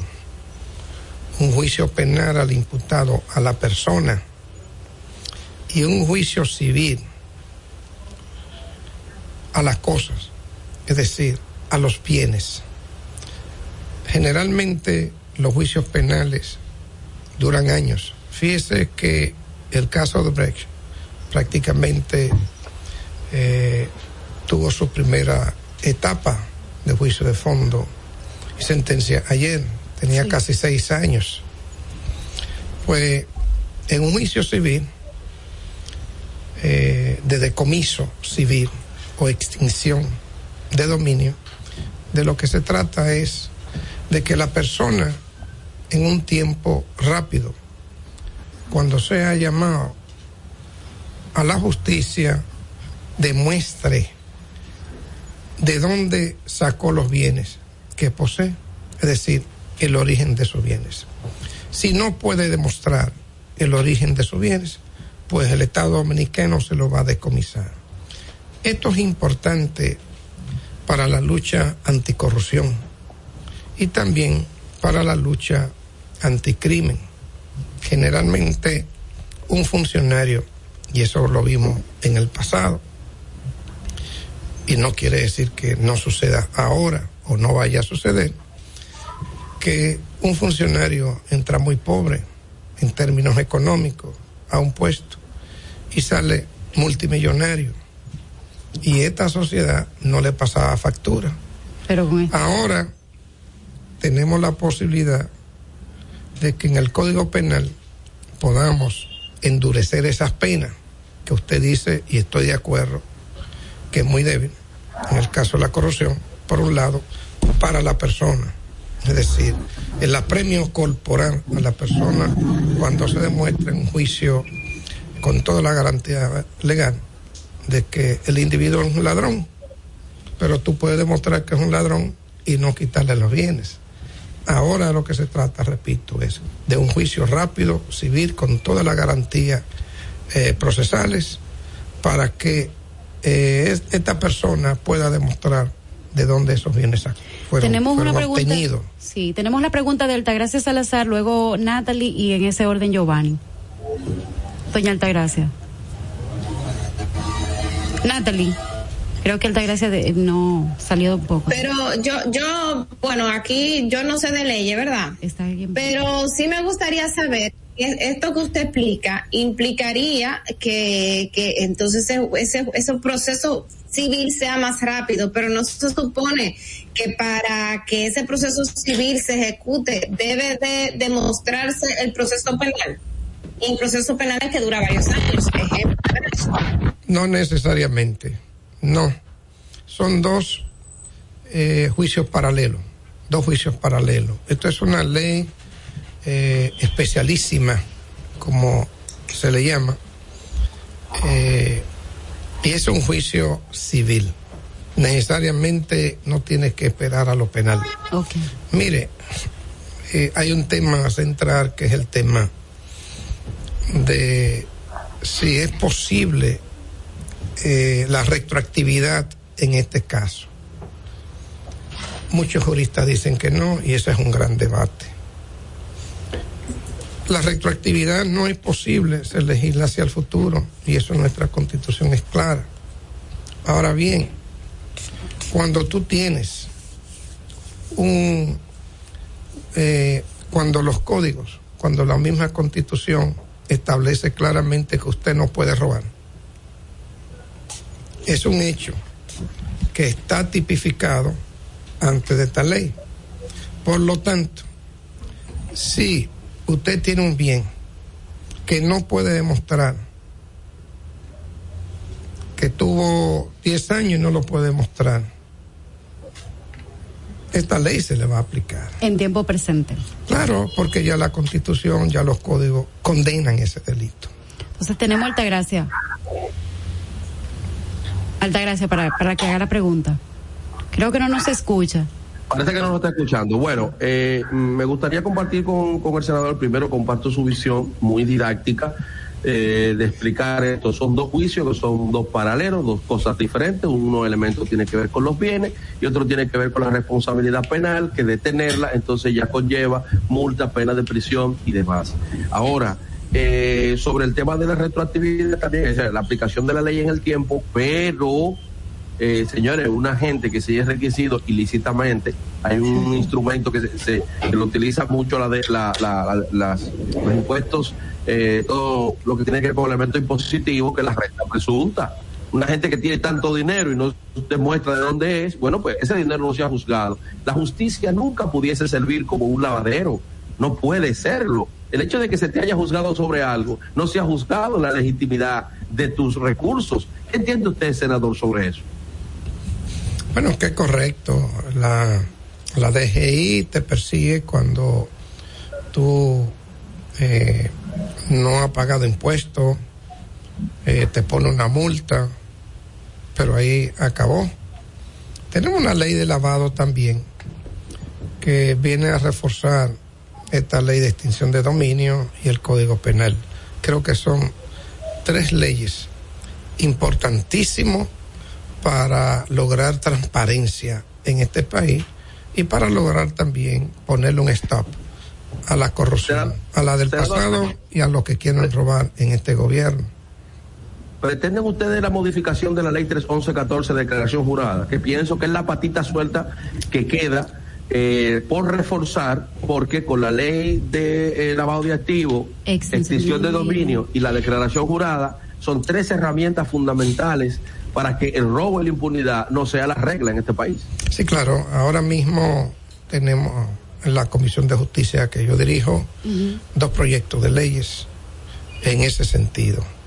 Vamos a empezar pronto también a conocer para transformar eh, esta, esta ley de declaración jurada, que no tiene que ser, a mi modo de ver, una simple declaración eh, eh, patrimonial ante la Cámara de Cuentas. Esto tiene que ser también una declaración ante impuestos internos, es decir, que no sean dos declaraciones paralelas, sea una sola. Okay. es, que, es que no hay una investigación, senador. ¿Se escucha? Sí, se escucha. Sí, se escucha. Es que se hace una declaración y nadie la investiga eh, para ver si esa declaración es verdad. Se le da credibilidad a lo que diga un funcionario y hay gente que pone lo que se va a robar. Así es. O sea, yo conozco casos de gente que declara que tiene una casa de 50 millones de pesos y la que tiene vale 3. Pero él pone la que va a tener cuando se robe los cuartos. Sí, ya, eso no va a ser posible. Con la reforma de esta ley de declaración jurada que ya hay dos proyectos apoderados importantes eh, en nuestra Comisión de Justicia, ya esto no va a poder ser. Y si endurecemos la pena que está en el código, hoy vamos a continuar con el Código Penal. y si votamos la ley de extinción de dominio, pues ya eh, este país va a cambiar en términos de transparencia. Natalie. Pero esa, esas modificaciones de la ley de, de, declaración jurada, ¿verdad? Así es. Sí. Sería, entonces, ¿qué implicaría? Porque la ley de declaración jurada es también una ley relativamente nueva. Y cuando usted la lee, usted dice, oye, pero esto se supone que si bien no se aplica y aquí pareciera como que como que estamos hablando de una figura nueva, porque ahora es que se está determinando si fulanito tiene, eh, en el caso, por ejemplo, de la ministra de, Juventud, que fue una periodista que terminó, comenzó a indagar sobre eso, pero la ley se supone que tiene esas claves. Lo que pasa es que... ¿Qué modificaciones se harían? ¿Qué mire, mire, lo que, eh, lo que pasa es que hasta no ahora... no lo escucho. ¿Usted lo escucha? Sí, no, se está escuchando. Ahora sí. Se está escuchando, Ahora sí. Claro. Mire, cuando... Eh, y esto va muy ligado a esta nueva ley que pretendemos que se apruebe de la ley de extinción de dominio. Si usted hace una declaración jurada, la hace ante la DGI o ante la Cámara de Cuentas, pues usted tiene que demostrar de dónde sacó esos bienes. Hasta ahora usted no tiene que hacerlo, usted simplemente declara. La DGI te puede perseguir y ponerte una multa por no haber declarado X cantidad de dinero o aplicarte en un juicio penal, en un juicio penal, la ley de lavado de activos. Ahora de lo que se trata es que si usted hace eso, rápidamente la fiscalía, el Ministerio Público te puede llamar y analizar tu bienes y decirte, ven acá, ¿de dónde tú sacaste este Mercedes-Benz? ¿De dónde sacaste este penthouse? Dame la muestra, ¿cómo adquiriste el dinero? ¿Te entiendes? Entonces se le hace una investigación a la cosa en un juicio civil y entonces ahí se determina el origen de los bienes.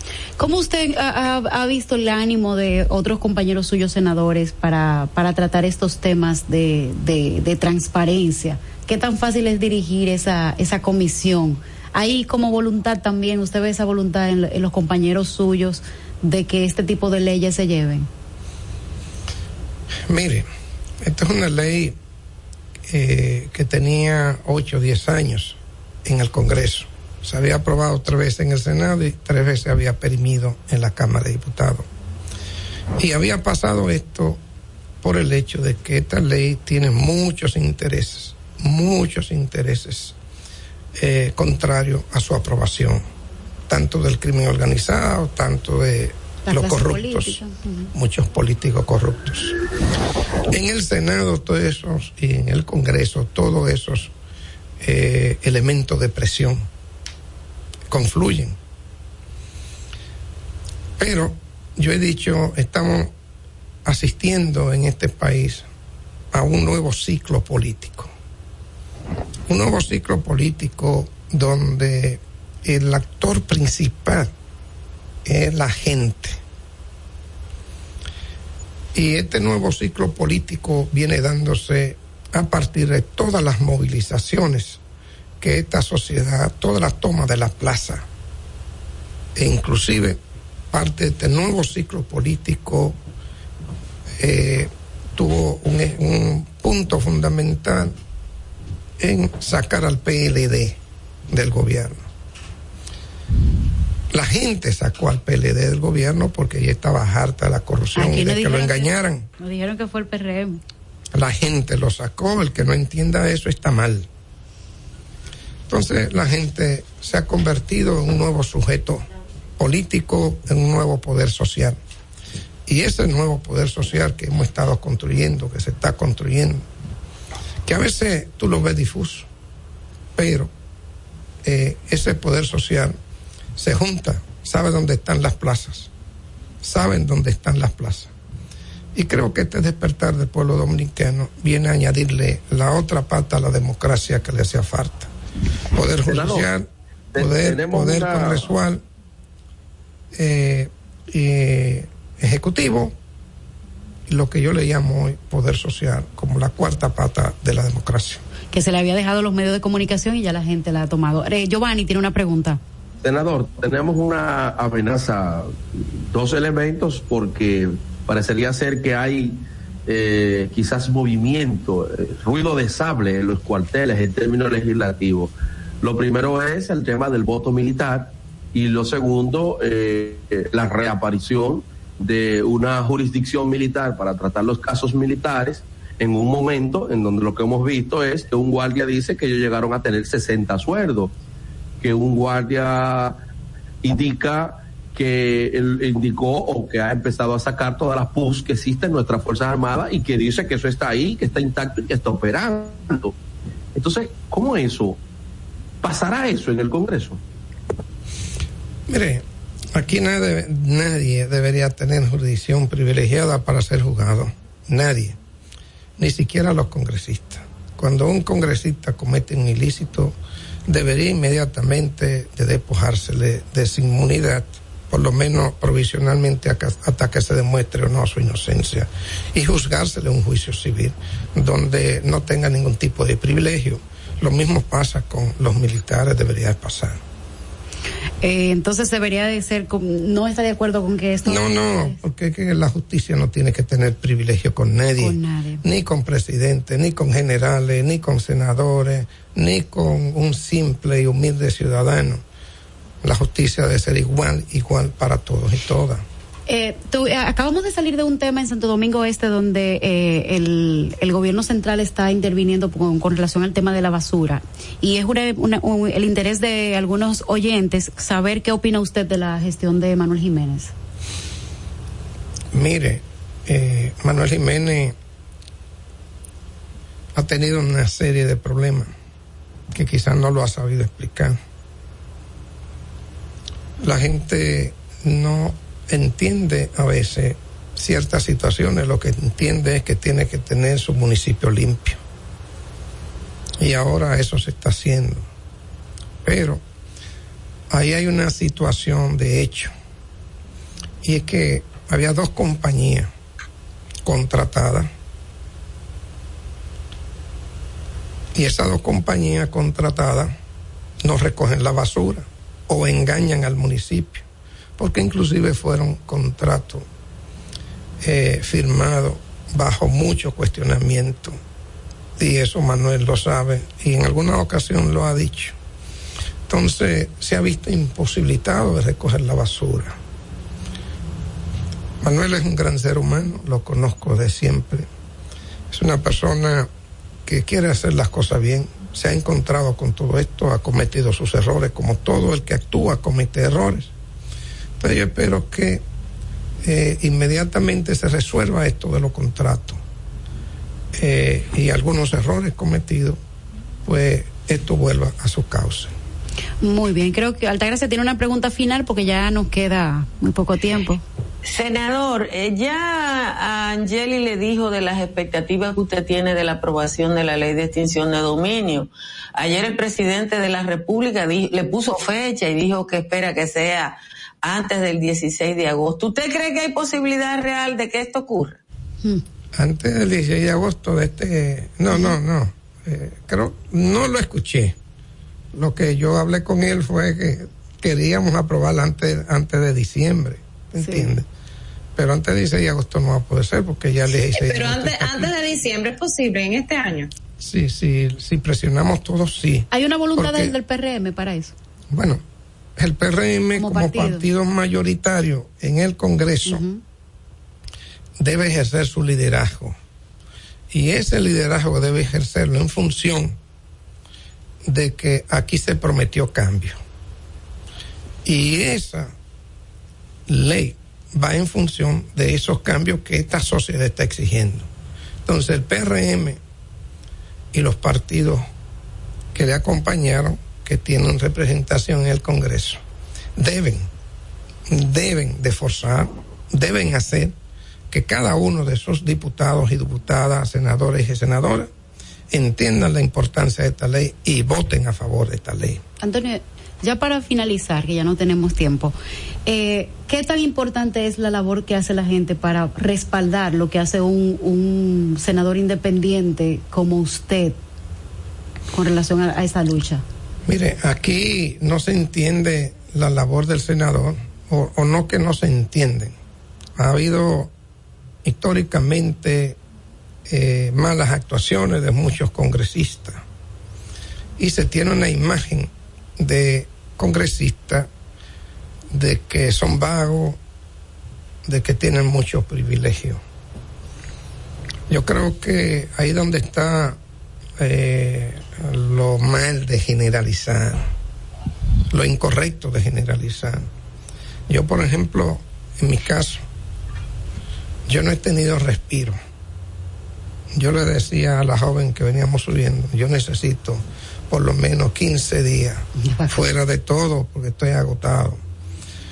Nosotros, por ejemplo, un día mío eh, se va en varias comisiones, en, en secciones de trabajo, analizando leyes, proyectos. Yo estoy dirigiendo la Comisión de Justicia pero estoy en la comisión de contratos, donde se firman todos los contratos, tengo que tener mucho cuidado. Estoy en la comisión de Hacienda, estoy en la comisión de Industria y Comercio, soy vicepresidente de la comisión de género. Entonces, eh, estoy como en seis o siete comisiones más que son especiales cuando las sacan. Pero además de eso, la gente, tengo que estar con la gente en el territorio nosotros hemos abierto tres casas senatoriales, hay una, la del oeste, se van a inaugurar ahora dos, más la oeste. Entonces hay una serie de demandas en mi labor de representación que también ocupan mucho tiempo. Ojo, y esa demanda y ese acercamiento con la población, en mi caso, en nada tiene que ver con acercamiento clientelar con la gente, sino acompañar a la gente en la comunidad a resolver el tema de, de comunidad que son derechos que siempre se le han negado. Y que es una labor de un senador de representar. Bueno, entonces en ese sentido, eh, yo estoy hasta los sábados y a veces hasta los domingos. Así es. Casi me estáis divorciando. no, para nada, no, para nada. Miren, muchísimas vacaciones. Claro, así debe ser. Muchísimas gracias, Antonio, por haber accedido a esta entrevista. Estuvimos con usted, doña Altagracia Salazar, Natalie Faxas, Giovanni Díaz y Angeli Moreno. Y esto será hasta una próxima entrega de Sin Maquillaje y Sin Cuentos. Bueno, muchas gracias. Dominica Networks presentó a Altagracia Salazar. Natalie Faxas, Angeli Moreno y Giovanni Díaz en Sin Maquillaje y Sin Cuentos. Sin Maquillaje.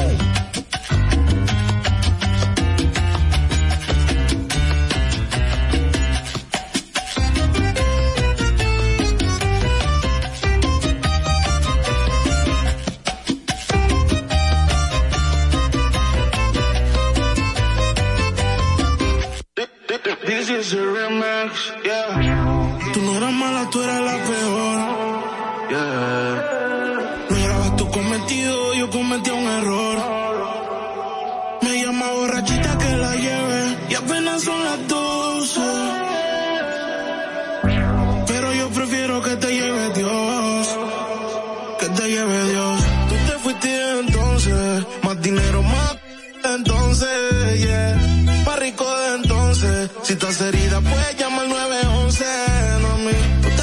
Desde entonces, más dinero, más desde entonces, yeah. Más rico desde entonces, yeah. Me sigue. Baby, llama al 911, tengo más de 11. Te tenía aquí, pero ahora quiero una Beyoncé. En bikini, pa' pasarle el bronce.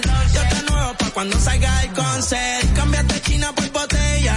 Y mientras tú estabas con él, baby, yo le daba aquella. Vas ya mismo te estrella. Y caminaste en el cuarto, pero no dejaste huella. Tengo un nuevo. Tengo un Airbnb, con ella me encuevo. Las baby se van en Uber, yo nunca las llevo. A ti te compré esto, así que nada te debo. Tú tranquila, que ya yo te di. Me cogiste de pero yo también mentía. Todita tu amiga en bajita le mentí. Si supiera que ya me hablaban de ti. Mi cuerpo sigue en tu conciencia. Y cuando él te lo pone, tú sientes la diferencia. De modelo tengo una agencia. Se olvida. Pasa el tiempo y eso se olvida. Y ni siquiera dura la vida. Bendición se me cuida. Decía que por mí se moría. Ah, pero veo que respira. Otra mentira más. Yeah. Anoche soñé que me escribiste. Hasta el sueño me. Tu maíz te dio a luz, pero tú lo oscureciste. Dime por qué no te devolviste. Le dije adiós.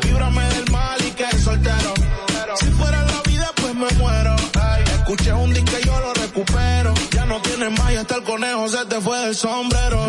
No pares, y yo aquí, que se va hasta abajo seguro aquí. Mira cómo es la vida del toki. Ahora está llorando este desde entonces, más dinero más desde entonces, yeah. Vos más rico desde entonces, si estás herida puedes llamar 911, mami. Tú te fuiste desde entonces, más dinero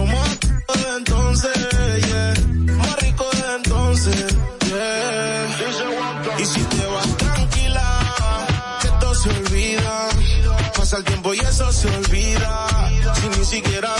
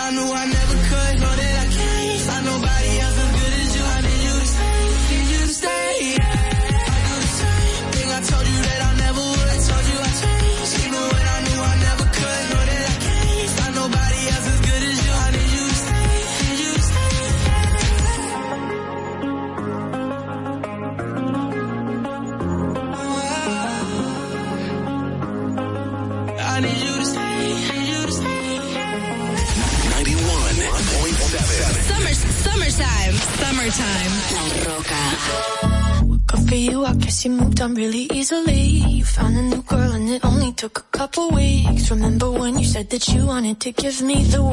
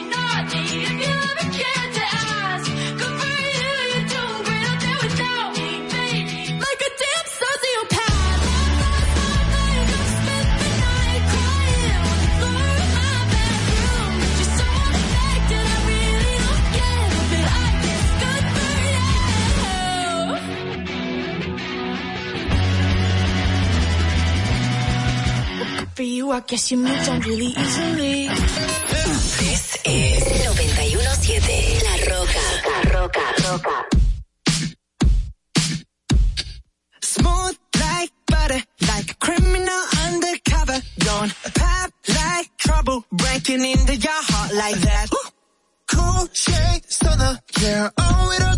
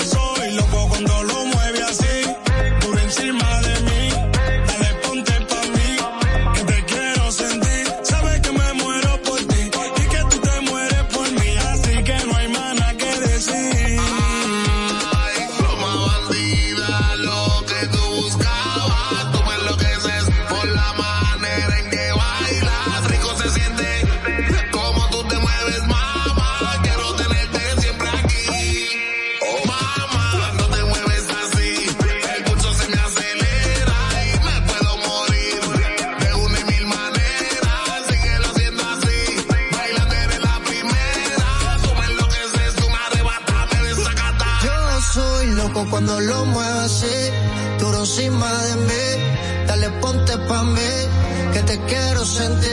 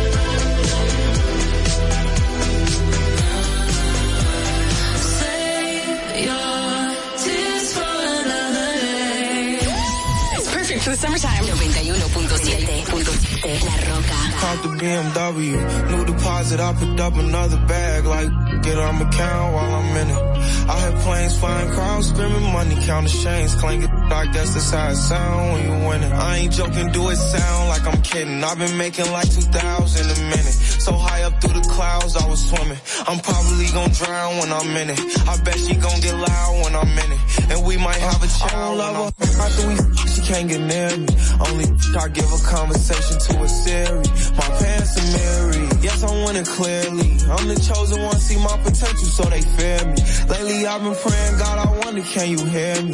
Thinking about the old me, I swear I miss you dearly. Stay down till you come up, I've been sticking to that theory. Every day a battle, I'm exhausted and I'm weary. Make sure I smile in public when alone, my eyes teary. I fought through it all, but that hurt me severely. I've been getting high to hide behind my insecurities. Taking different pills, but I know it ain't. Cop the BMW, new deposit, I picked up another bag, like, get on my count while I'm in it. I had planes flying, crowds screaming, money counting chains, clanking, I guess that's how it sound when you win it. I ain't joking, do it sound like I'm kidding. I've been making like 2,000 a minute. So high up through the clouds, I was swimming. I'm probably gonna drown when I'm in it. I bet she gonna get loud when I'm in it. And we might have a child when I'm reverse. Never put out a weak verse. Homicides when we lurk. I'm stuck to my feet hurt. When putting them streets first. White tees turn burgundy t-shirts. Looking for some real. He stuck in a deep search. Anxiety killing me. I just wanna leave Earth. When they ask if I'm okay, it just make everything seem worse. Trying to explain your feelings sound like something you rehearsed. Stab me on my back with a clean smirk. Looking so deep into your eyes, I can read your thoughts. So shut the f- I mean, please don't talk. I done been through too much and I don't need another loss. Put that on every war scar for every battle I fought. BMW, new deposit, I picked up another bag, like, get on my count while I'm in it. I had planes flying, crowds screaming, money counting chains, clanking, I guess that's how it sound when you win. I ain't joking, do it sound like I'm kidding. I've been making like 2,000 a minute. So high up through the clouds, I was swimming. I'm probably gonna drown when I'm in it. I bet she gon' get loud when I'm in it. And we might have a child when I'm finished. When I'm finished. When I'm finished.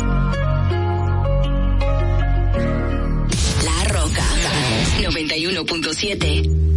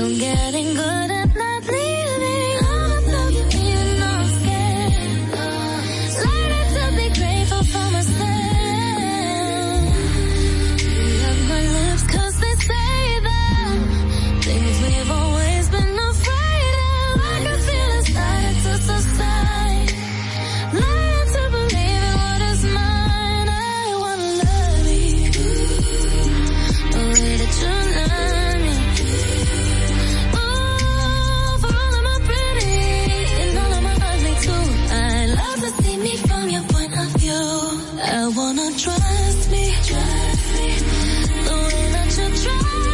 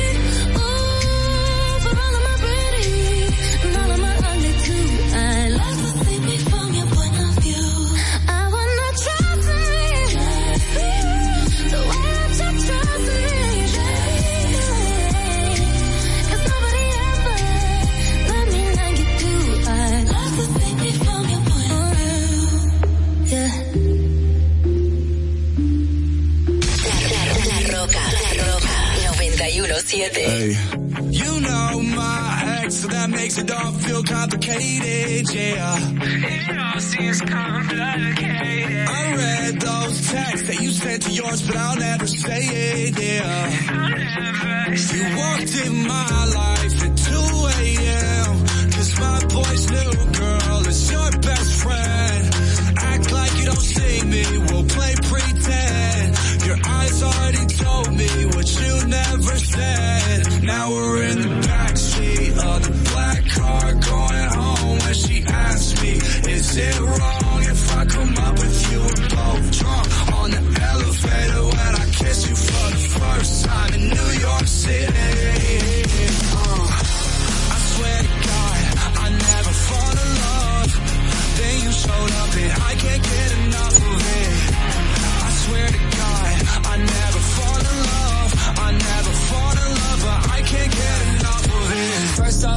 sorry. I won't apologize to nobody. You play like I'm invisible. Girl, don't act like you ain't saw me. Last year was a mess and how I acted was beyond me. But the past still revolves me. You text me, I ain't responding. But now shit's done changed. Go our separate ways. But look at this damage you did to me. I still want nothing to do between you and me. Please don't say nothing. It all sounds untrue to me. We don't got nothing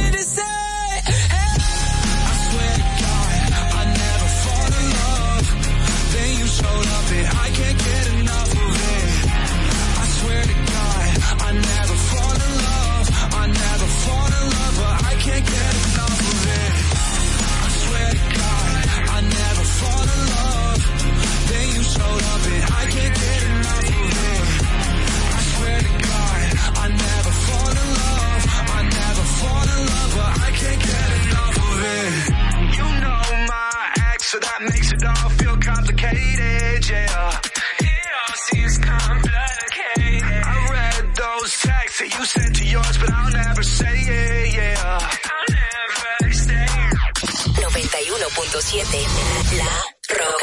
Roca. Roca,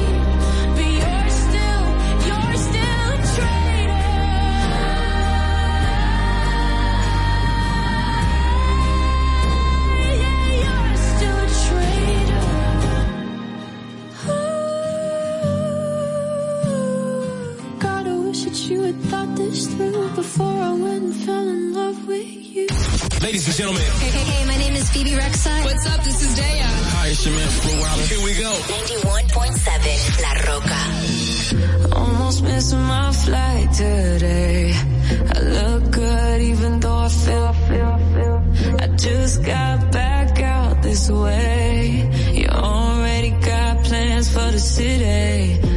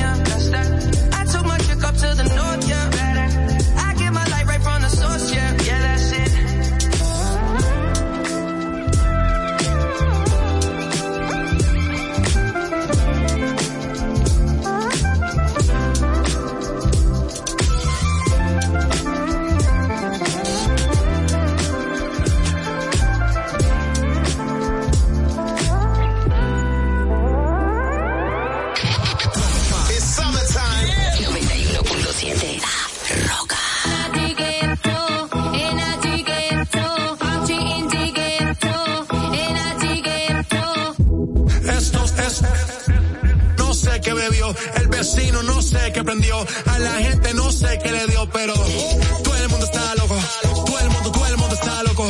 Todo el mundo rayado del coco. Y yo solo sé que montaron.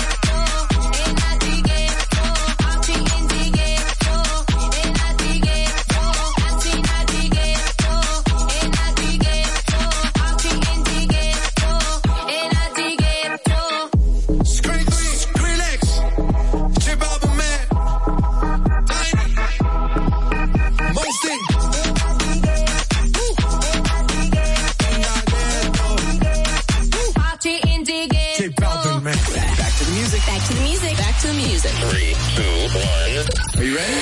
La Roca 91.7. Called it bad just today.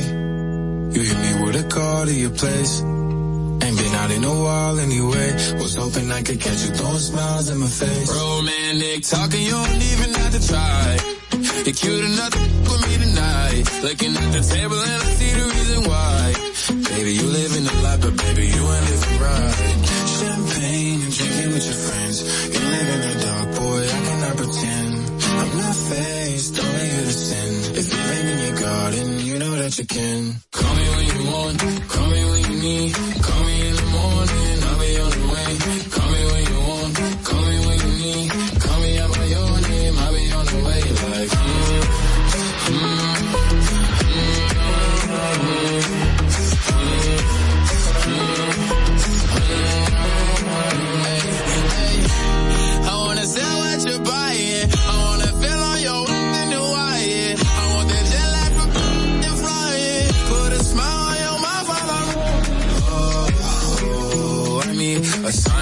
times every time that I speak.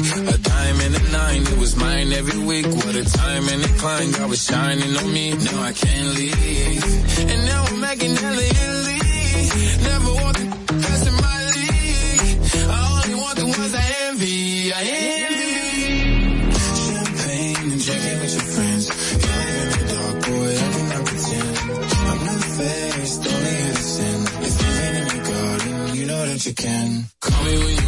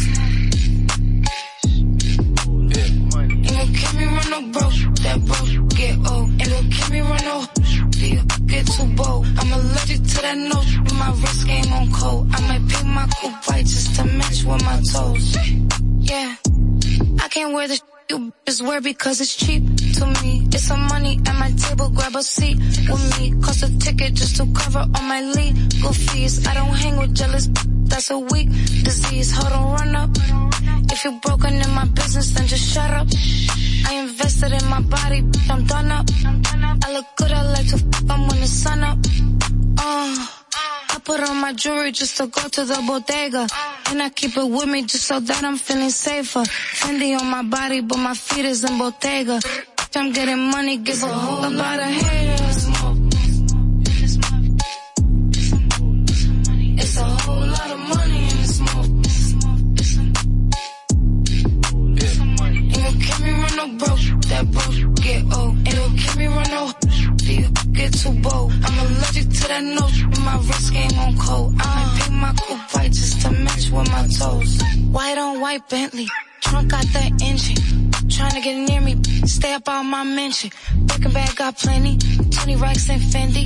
Got time for these messy, my business I ain't with it. Got right now, not next. Need M's all on my checks. Don't worry about who I text, just know it ain't my ex. Lot of rich in here, no here. When the pack landed, a check cleared, and this what you hear. Uh, I put on my jewelry just to go to the bodega. And I keep it with me just so that I'm feeling safer. Fendi on my body, but my feet is in Bottega. I'm getting money, give a whole lot of haters. It's a whole lot of money in the smoke. No broke, that broke get old. And don't me run no. Get too bold, I'm allergic to that nose. My wrist game on cold. I might paint my coupe white just to match with my toes.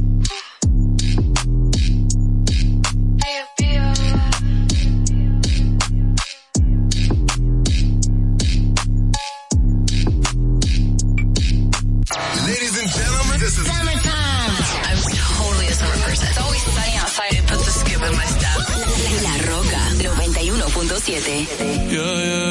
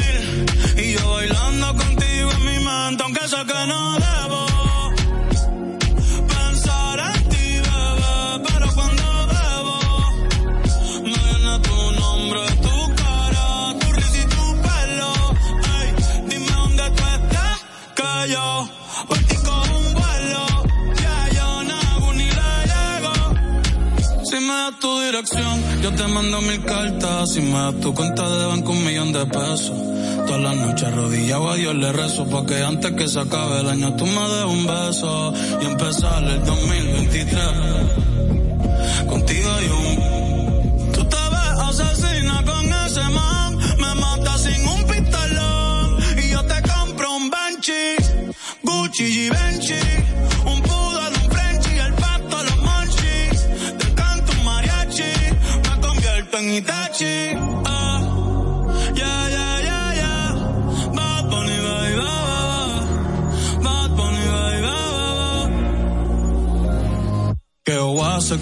Wichita. Eh?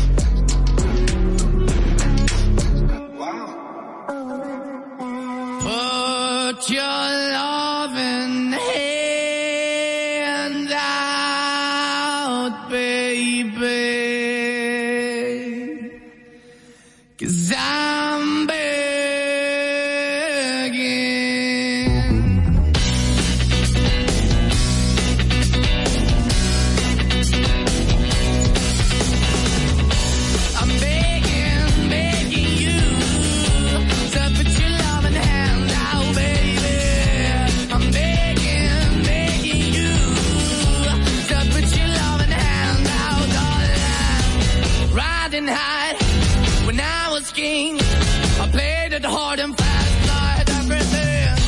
I walked away, you want me then, but easy come and easy go, and it wouldn't. So anytime I bleed, you let me go. Yeah, anytime I feel, you got me. No, anytime I see, you let me know. But the plan and see, just let me go. I'm on my knees when I'm begging, cause I don't wanna lose you.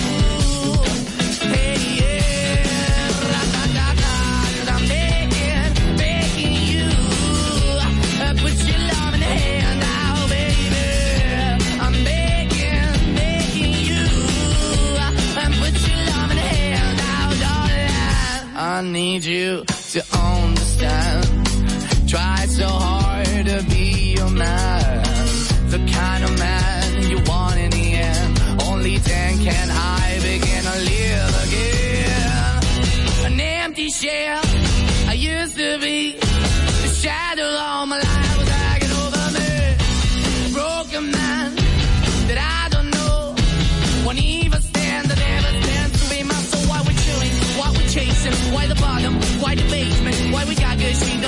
don't? Why the feel for the need to replace me? The wrong way, trying to good. I would have been a feature town where we could be at. Like a heart in the best way, shit. You can give it away, you have, and you tend to pay. But I keep walking on, keep moving the door, keep open for. That the door is yours, keep also home. Cause I'm the one that live in a broken home, girl, I'm begging.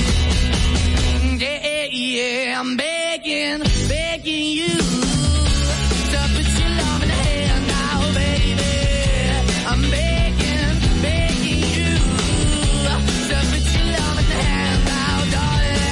I'm finding hard to hold my own. Just can't make it all alone. I'm holding on, I can't fall back. I'm just a call, not to fade to black. I'm begging, begging you. Put your loving hand out, baby. I'm begging, begging you. To put your loving hand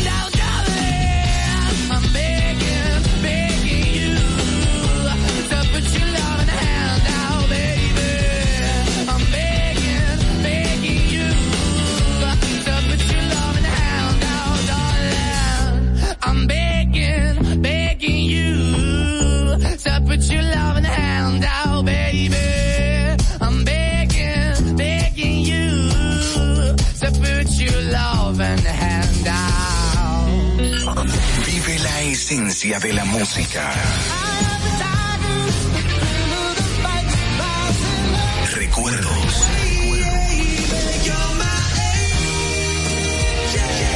Emociones. La pulpa, cada domingo, 12 del mediodía, por La Roca 917. Presentado por Coopro Servicios, apoyando tus sueños. ¿Te enteraste? En Coopro Servicios, las tres últimas cuotas son gratis. Al solicitar tu préstamo para comprar tu vehículo, las tres últimas cuotas son gratis. Además de que te aprueban tu préstamo rapidísimo. El mismo día sales montado, con seguro incluido, sin intereses. Busca más información en nuestras redes sociales como Coopro Servicios RD o llamando al 809-4720777 o vía WhatsApp 809-4720777. No te olvides, en Coopro Servicios, las tres últimas cuotas de tu préstamo de vehículo son gratis. Coopro Servicios, apoyando tus sueños. Uniformes Batiza, única tienda con todo tipo de uniformes en existencia y por encargos. 42 años siendo líderes en el mercado dominicano, en la venta al detalle y al por mayor de uniformes tradicionales y personalizados, bordado, serigrafía y sublimación. Visítanos en cualquiera de nuestras sucursales en Santo Domingo, Avenida Mella, Naco y Punta Cana. Síguenos en las redes sociales, arroba uniformes batiza. Tu imagen corporativa en manos de expertos. Uniformes batiza. Desde Santo Domingo, you're listening to 91.7 La Roca.